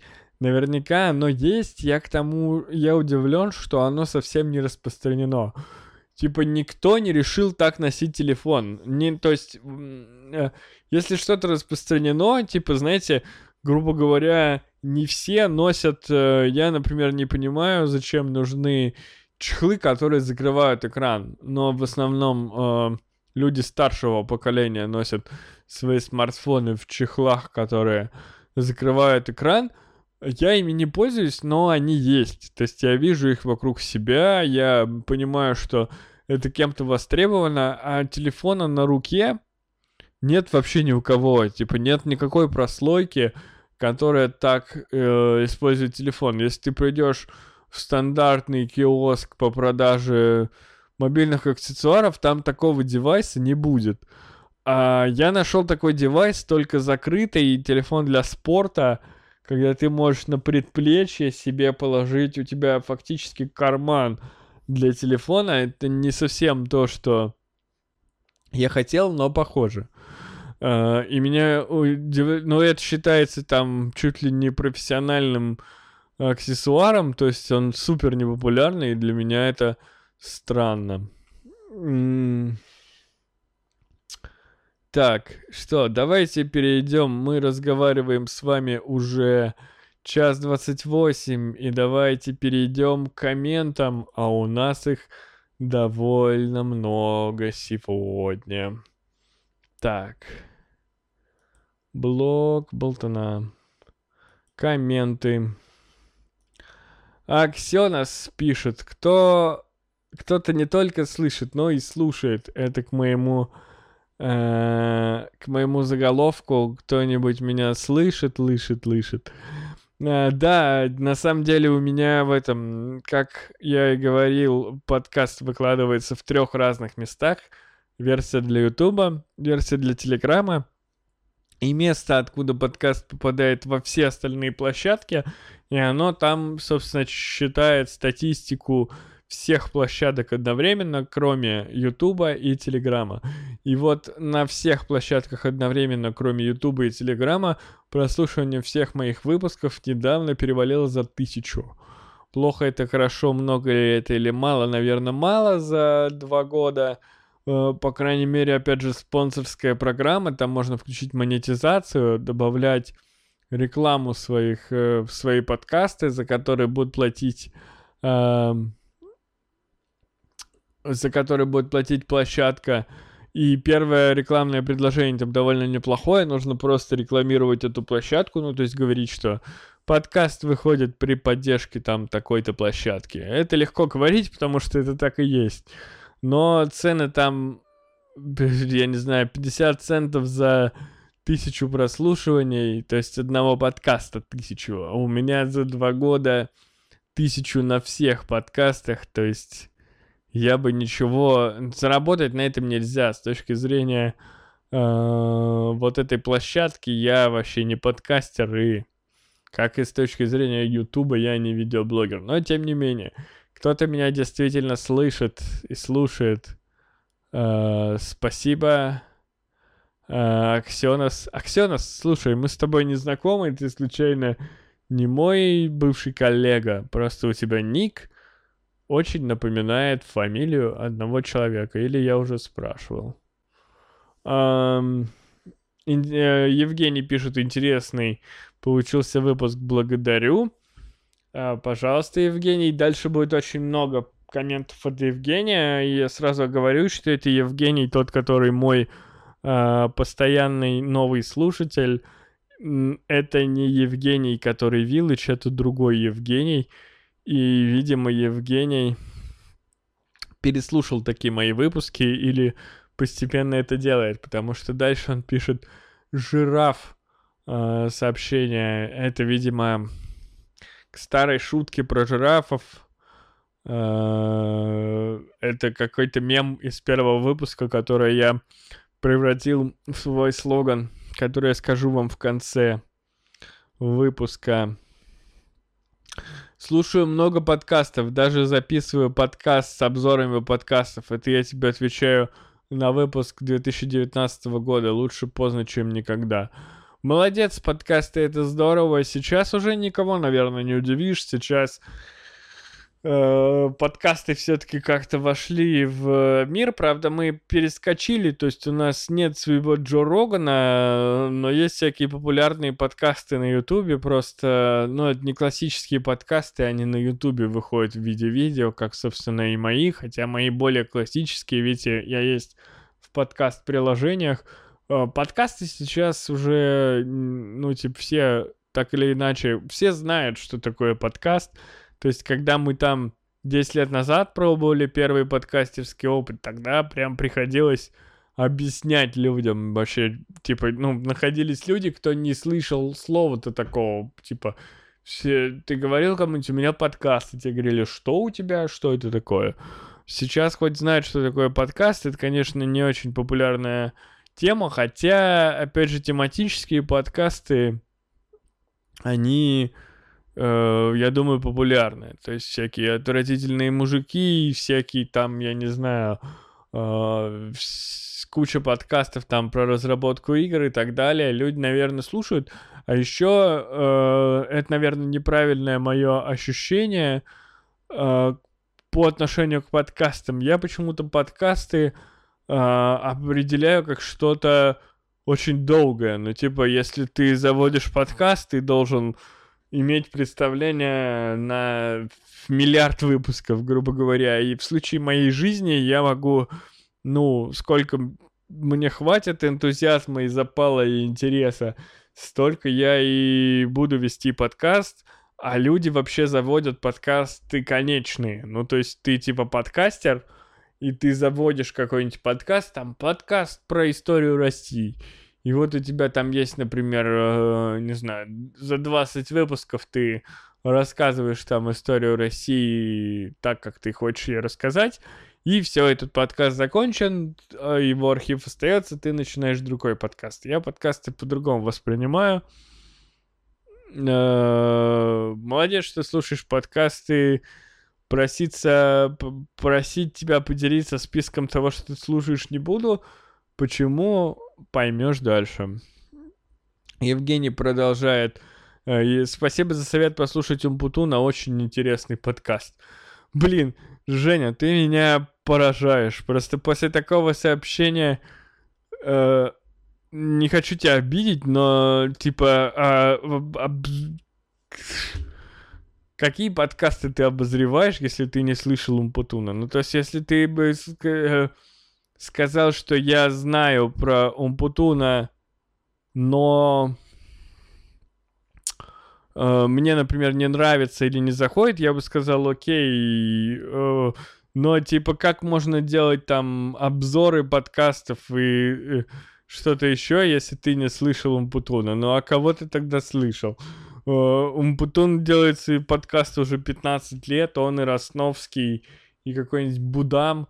Э, это классика русского подкастинга. Это просто первые. Вот Василий Стрельников, Умпутун, Будам и Артем Росновский. Это просто основоположники. Это те, кто, значит, подкаст принес в русский язык грубо говоря. То есть, если ты не слышал Евгения, его Евгений тоже зовут Умпутуна, э, до этого, то, ну, а что ты делал с подкастом все это время? Э, я, кстати, Евгения не слушаю, потому что редкость его выпусков и какая-то все-таки... Я на самом деле очень много Умпутуна подрезал. Если внимательно меня послушать, вот это приветствие, э, называть дату в начале подкаста, приветствие отдельно отрезанная заставка от выпуска, музыка в конце, у Путуна была в старых очень выпусках, потом он от нее отказался. Это все у Путуна подрезано, но мне не очень нравится подкасты Умпутуна о том, что они очень редкие, и они немножечко скучноватые, потому что Евгений, ну теперь мне кажется, спустя 10 лет прослушивания, потому что Евгений рассказывает исключительно о своей жизни, э, без относительно каких-то эмоций. Я вот стараюсь вам рассказывать Uh, ну, типа, я могу про сериал, про фильм рассказать, как-то поделиться впечатлениями своими. То есть не просто там, а вот у меня произошло то-то, а на работе так-то. Как-то я стараюсь эмоции э, вам передавать свои. А у Евгения как-то за 10 лет... То есть, когда я начинал слушать, это было супер интересно, свежо и классно, но э, и это подкупало тем, что это рассказ про Америку, то есть очень много вещей, связанных с его жизнью, ты жизнью, ты просто слушал от того, чтобы узнать, что там, ну, как он там чеки оплачивает, как он гражданство получал и так далее. Что-то, что мы не делаем. Но теперь стало скучно, не хватает каких-то его эмоций, мнения какого-то его, а не простого пересказа его жизни.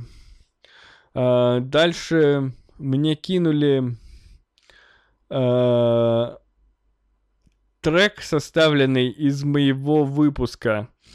Из нескольких выпусков сделали трек, наложили там э, мои, э, выска... мои слова на биток. Основной фразой стало «Никто не донатит». Э, к сожалению, когда вы кидаете мне какой-то аудио... Я, короче, не вижу, кто это кинул. И я спросил его разрешения закинуть это в канал подкаста, но он мне не ответил. Как и большинство людей, ответы в боте, хотя я могу ответить на любое сообщение в боте, и оно вам придет, типа, в ответ. Но я выбираю, типа, ответ на сообщение, и оно вам в бота приходит. Я проверил дальше с Евгением, оно явно работает, потому что я отвечал ему, и он, в общем, видел мой ответ — тут человек, я не видел, кто это, и в бота он мне не ответил, могу ли я это выложить. Но потом я послушал еще несколько раз и понял, что, блин, это прикольно, конечно, но это недостаточно качественно, чтобы скинуть это все-таки своим подписчикам. Спасибо тем, кто тому, кто это сделал. Мне очень приятно, что моя аудитория доросла уже до каких-то мемов, до превращения моего голоса в какие-то пусть локальные мемы или что-то подобное. Попробуй сделать вторую версию, которая будет немного покруче, и сразу напиши, могу ли я ее выложить в канал. Я ее с радостью выложу. Если ты какой-нибудь звукарь или кто-нибудь, я тебя с радостью прорекламирую. Евгений продолжает. Прослушав архив твоего подкаста, и понимая, почему мне нравится то, что ты делаешь. Я вижу в тебе себя десятилетней давности. Спасибо тебе за твою искренность. Ты мой виртуальный собеседник по дороге э, на и с работы в машине. Я вожу только свою задницу в машине и с твоей болтовней веселее и не особо отвлекаюсь от дороги. Твоя история с Лесей... Э, прервусь, чтобы ответить. Очень странно, Женя, что я напоминаю тебе э, себя десятилетней давности, потому что я не знаю, насколько у тебя старые фотки в э, Инстаграме, например, но есть ощущение, что ты не намного старше меня. То есть я, конечно, не знаю, может, ты спортик и так хорошо выглядишь, но есть ощущение, что тебе не 41. Поэтому ты не на 10 лет старше меня. И почему я напоминаю тебе десятилетней давности тебя? То есть, как-то странно. Ну, блин, хотя я сейчас подумал, что если тебе 40, и ты был такой же в 30, ну, если 40, то я хочу так же выглядеть в 40, как ты сейчас. Отлично. Эм, так. Э, я твой виртуальный собеседник? Да, я для этого, вот примерно для такого я и... А, это и создавал этот подкаст, чтобы у тебя создавалось ощущение, что я просто этот виртуальное приложение пиздобол собеседник. Я просто разговариваю с тобой в твоей машине, при этом не обязательно внимательно слушать меня, потому что я не даю каких-то знаний, которые обидно пропустить, если ты отвлекся или вышел за... на заправке, там, заправить машину, можно не ставить меня на паузу, три минуты моя болтовни пропустил, и ладно, я так слушаю Константина Кадавра, который каждый день выпускает свой контент, у него там часовые подкасты на несколько часов могут выходить каждый день, и, ну, это такой, это контент, который тебя не напрягает. Захотел, э, ну, как бы слушаешь на фоне, э, отвлекся, хер с ним, забил. Вот так. Э, Твоя история с Лесей э, перекликается с моей первой любовью. У нас тоже был особый вид спорта расставаться и сходиться. Э, ну, да, я наблюдал похожие отношения, причем э, со стороны, я имею в виду, своего друга. Причем со стороны они всегда кажутся идиотизмом. Типа ты смотришь на это со стороны, когда вот ты не вовлечен в эмоции и думаешь, ну это же херня, собачья чушь. Зачем они так делают? Все же очевидно, типа, им, наверное, надо расставаться, типа, или не расставаться. Зачем они постоянно-то это делают? А потом, когда ты оказываешься примерно в такой ситуации, ты понимаешь, что все немножко сложнее. Так, эм... продолжай, я уже подсел на твой сериал. Да пока ничего не происходит, живу просто. Кстати, если есть желание, заходи ко мне на огонек. Подкаст делает житейское и перископ. До связи. А, если ты меня приглашаешь, Евгений, с, с, как гостя просто поболтать, то я, конечно, за. В плане, ну, почему бы нет, я люблю... Мне будет приятно побывать в гостях Э, чтобы это был не мой подкаст, то есть я просто включу микрофон, мы с тобой соединимся, и я просто поболтаю. Потому что каждый раз, когда вы э, слушаете мои гостевые подкасты, то я все равно немного напрягаюсь в плане, что мне нужно...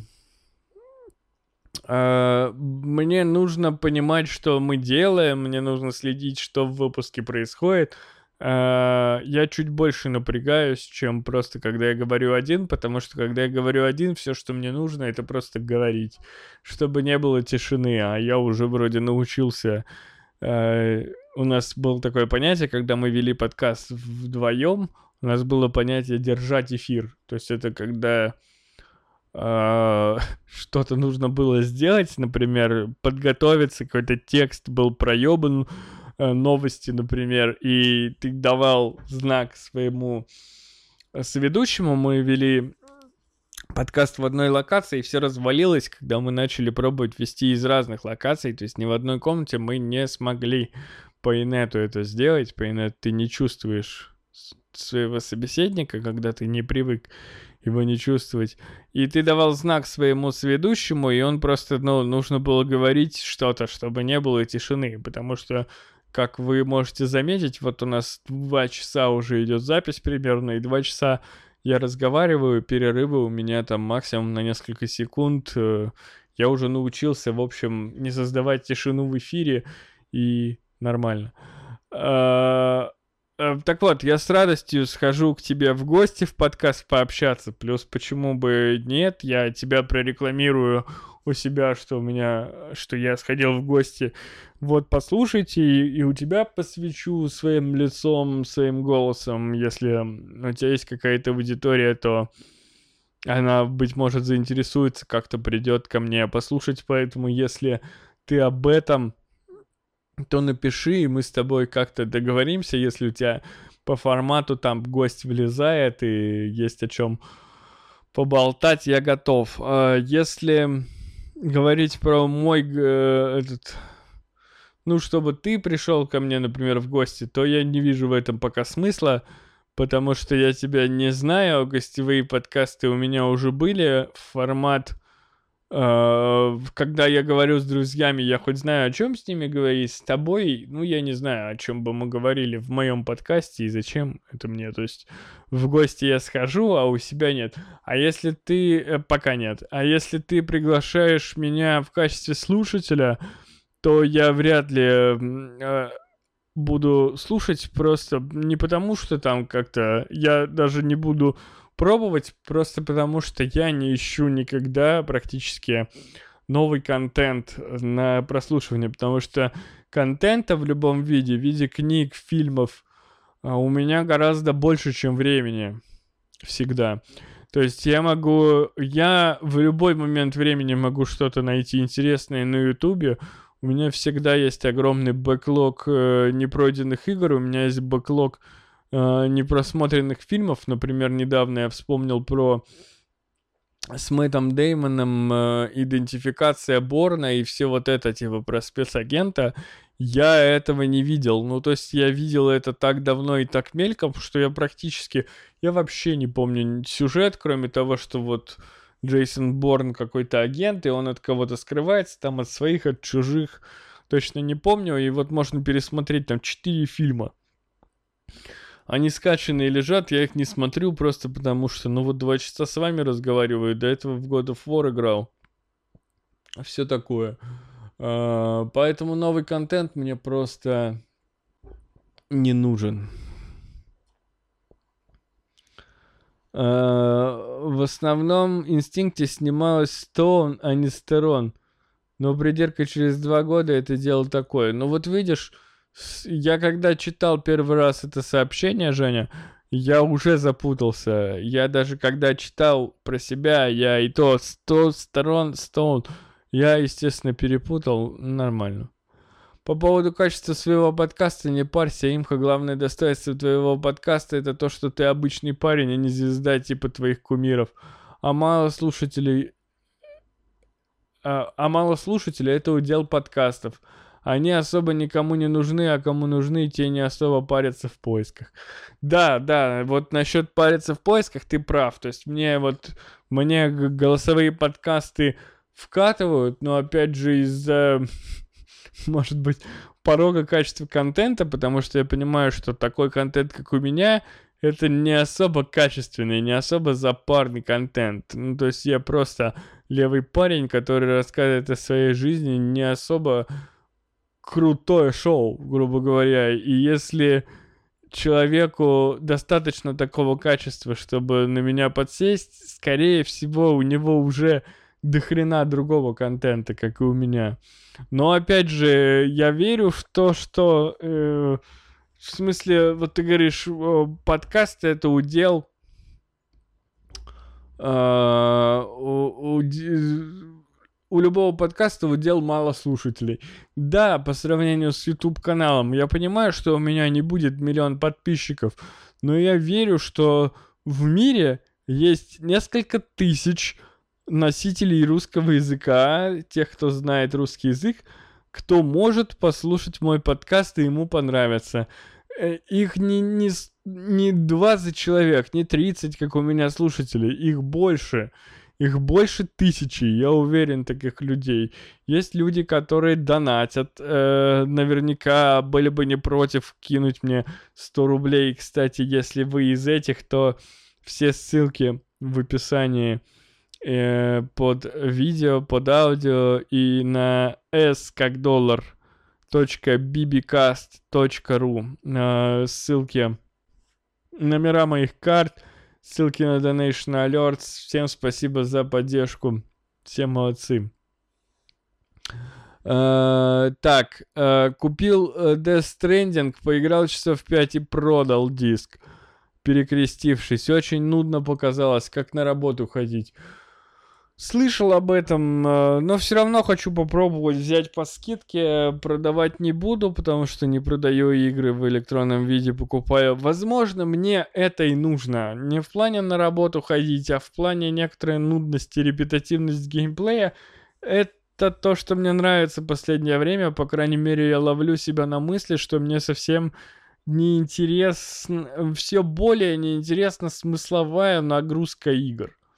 То есть и раньше я мог сказать, что вот, я люблю РПГ, э, а, например, а сейчас мне скучно, мне, мне скучно, мне скучно смотреть огромные заставки, э, длиннющие там с сюжетными какими-то поворотами, потому что все эти повороты кажутся не особо-то интересными. Ну, типа, ну неужели, ну что, в Assassin's Creed Valhalla, что, какой-то особый сюжет? Да нет, там хочется быстрее, чтобы эти викинги попиздели, и я уже это кому-нибудь раздолбил бы топором э, голову. Поэтому, возможно, репетативность геймплея какая-то некоторая, это в моем случае даже плюс, я хочу попробовать.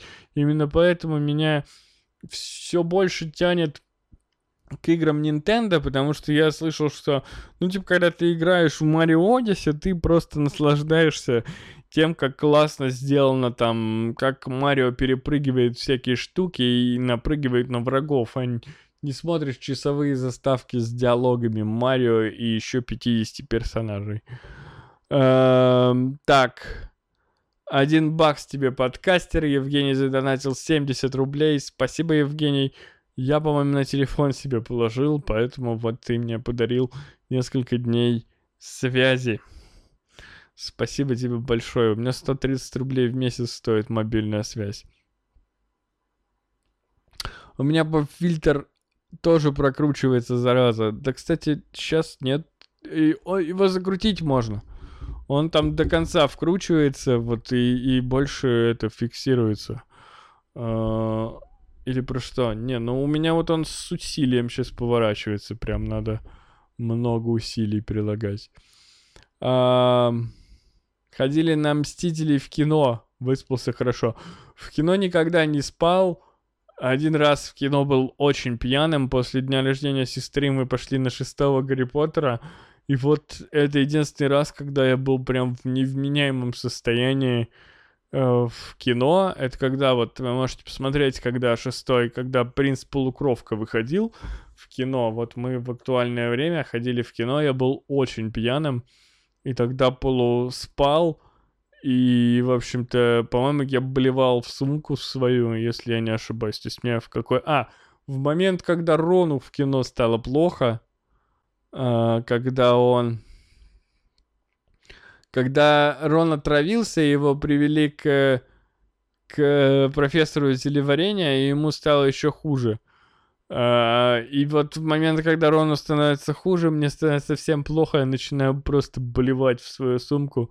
Мне потом сумку пришлось выбросить, потому что после стирки она... Ну, она была довольно старая, такая почтовая почтальонка, которая вот на плече носится.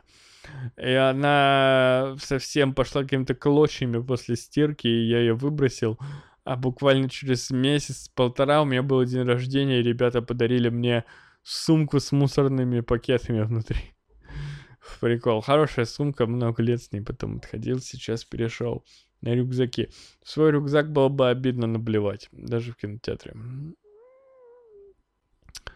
Так, э, меня тоже один раз скинули в инете. Я на площадке программиста искал для 1С. На мою, за... на мою заявку откликнулся один. Торопил меня, капец. Я лоханулся, что занимался этим во время работы. Подгонял, подгонял. Я ему 20 баксов для предоплаты кинул на карту, якобы на приватовскую, и он исчез. Э, не сразу сначала завтраками покормил. Когда я бросился искать, что за карта и так далее, он оказался какой-то временный Яндекс деньги, и Яндекс не смогли мне помочь найти упыря. Когда на площадке даже не регался, просто по моим контактам написал мне в Телеграм и все. Ну, это классическая штука. Все сервисы тебе говорят, никогда не уходите там в Телеграм и никуда. 20 баксов немного. Блин, я так наебывался не один раз. Я тебе рассказываю, я, я потерял несколько тысяч долларов на Форексе, а то, что 20 баксов, ну, обидно. Я на рекламу заказал за пару тысяч рублей, а мне ботов налили в канал так обильно, так, типа, я такой захожу, а у меня там 300 подписчиков, я думаю, ой, ни себе, а потом через два дня это мертвые собаки, удаленные аккаунты. Они висят как подписчики, но ничего не приносят. Я их почистил. Я удаленные аккаунты, кстати, удаляю, поэтому постоянно уменьшается количество подписчиков моего а, телеграмма. Может, ты издеваешь из-за сердечной недостаточности? Ты же говоришь, плохо дышишь, и такое происходит реально, что не выпуск, то зеваешь. Но я уже ответил. Я, во-первых, не помню, где я говорил, что я плохо дышу. У меня лишний вес, который, наверное, положительно не сказывается на моем сердце. В Apple Watch он показывает, что у меня ну, довольно высокий пульс, среднестатистический пульс в спокойном состоянии у меня 70. А, но не, я просто устаю. Ну, типа, я к вечеру просто уставший, поэтому я зеваю. Вот сегодня я зеваю не так много раз, и сейчас я говорю про зевоту, и опять хочу зевнуть. Сейчас зевну, смотрите. О, как хорошо. Вот, поэтому нет, не беспокойся, глобальных проблем со здоровьем у меня нет. Дальше Евгений пишет, это все Евгений пишет все это время. Я фанат группы порнофильмы. Круто. Я не фанат. Я не фанат никого.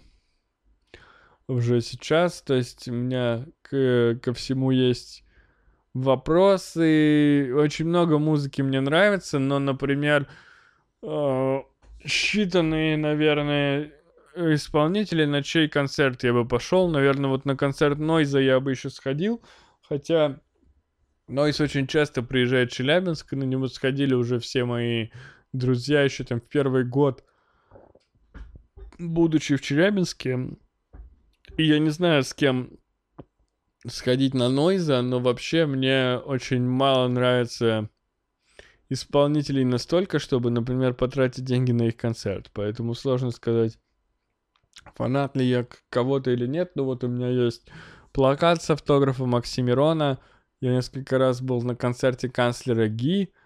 И вот на Нойза бы еще сходил, и, наверное, все. А... Потом... А, а, Евгений пишет... А, е, Евгений написал на Ютубе, что ему очень подкаст понравился. Везде меня хвалят. Я тоже люблю настолки и также владею определенным набором. Какие твои любимые? А, какие мои любимые? Ну смотри, мы очень много и до сих пор играем очень активно. Ну, не очень активно, но когда мы играем, чаще всего мы играем, например, в колонизаторов, потому что ну, игры не зря становятся классическими. Многие классические игры, колонизаторы к их числу явно относятся они очень легко играются, они довольно комплексные, и их довольно легко объяснять. И это важно, чтобы человек очень быстро втягивался, потому что иначе вы не сыграете. Если нужно сто лет объяснять правила, то вы, блин, никогда не сыграете. В колонизаторов можно быстро сыграть. Мы много играли в Шакала, Мы какое-то время играли в Манчкина. Сейчас это все Манчкин лежит там с несколькими дополнениями. Никто уже даже правила не помнит. Последняя игра, которая нам вкатила, вот недавно ее, купил, это «Страдающее средневековье». Там довольно простые правила, она довольно веселая. В нее очень легко играть. А, а коллеги к вам за стол, я так понимаю, на корпоратив подсаживались подъехать и по, а, подъесть и подвыпить ушлые засранцы. Ну, э, это он про новогодний корпоратив. Видимо, Евгений послушал выпуск э, про новогодний корпоратив. Ну, это же был общий стол. Мы на самом деле там все по-честному. Там, во-первых, все это было оплачено организацией, сколько-то бутылок водки. А потом, когда мы уже начали докупать какие-то кальяны, алкоголи, это все мы скидывались, и у нас обычно бабки никогда не теряются. То есть даже если четвертый раз зевнул или сколько, э, даже если ты э, очень часто такое бывает, что на пьянке там ты за что-нибудь платишь, допустим, оплачиваешь кальян, это никогда не забудется, и никто не будет даже особо проверять. То есть, если ты на утро напишешь, ребята, а я вот оплатил там пол, за полторы тысячи кальян мы все курили, я за него заплатил, пожалуйста, вот кто курил, мне его это, скиньте там деньги. И люди честно скидывают, то есть как бы ушлости особо здесь нет. Э, ребята все по-честному сделали. Дальше Евгений пишет, э, что купил Death Stranding, э, и ему не понравилось, и на что я ему ответил, что он уже это говорил. И именно в этот момент я понял, что бот мой работает, потому что он мне ответил, что если он это говорил, значит и я повторяюсь. Я повторяюсь стопудово, потому что я рассказываю о своей жизни, и, ну, у меня такой формат, постоянно появляются новые слушатели, так или иначе, медленно, конечно, но появляются. И не все переслушивают старые выпуски, и я не могу просто иногда оно к слову приходится, и я, естественно, вынужден повторяться, потому что, ну, тогда, тогда это совсем будет неслушабельно для новых слушателей, потому что я буду говорить а, ну вот я мог здесь вот это сказать, но я же это говорил, поэтому я ничего не скажу, и это будет странно совсем смотреться. Поэтому я, разумеется, повторяюсь. И дальше Евгений пишет буквально сегодня, за несколько минут до начала записи он написал «Нужны главы». И есть выпуски редко, где хочется тему пропустить. Ну, промотай, потому что у меня слишком мало слушателей, чтобы заморачиваться с главами. Плюс главы можно, наверное, только на Ютубе нормально сделать. Там и ты сам можешь тайминги проставить в комментах. Они будут кликабельные. Я прикреплю, если не впадлу э, тебе таким заниматься, потому что мне впадло. Я переслушиваю свои выпуски, но я переслушиваю их с задержкой. Тогда уже тайминги никому не нужны. У меня не такое информативное шоу. Я не зря пишу некоторые темы выпуска, потому что в этом списке даже перечислено не все, о чем я говорю, а просто, ну, самые вот самые крупные темы, чтобы ты вообще понимал, ну, есть там что-то интересное послушать или нет.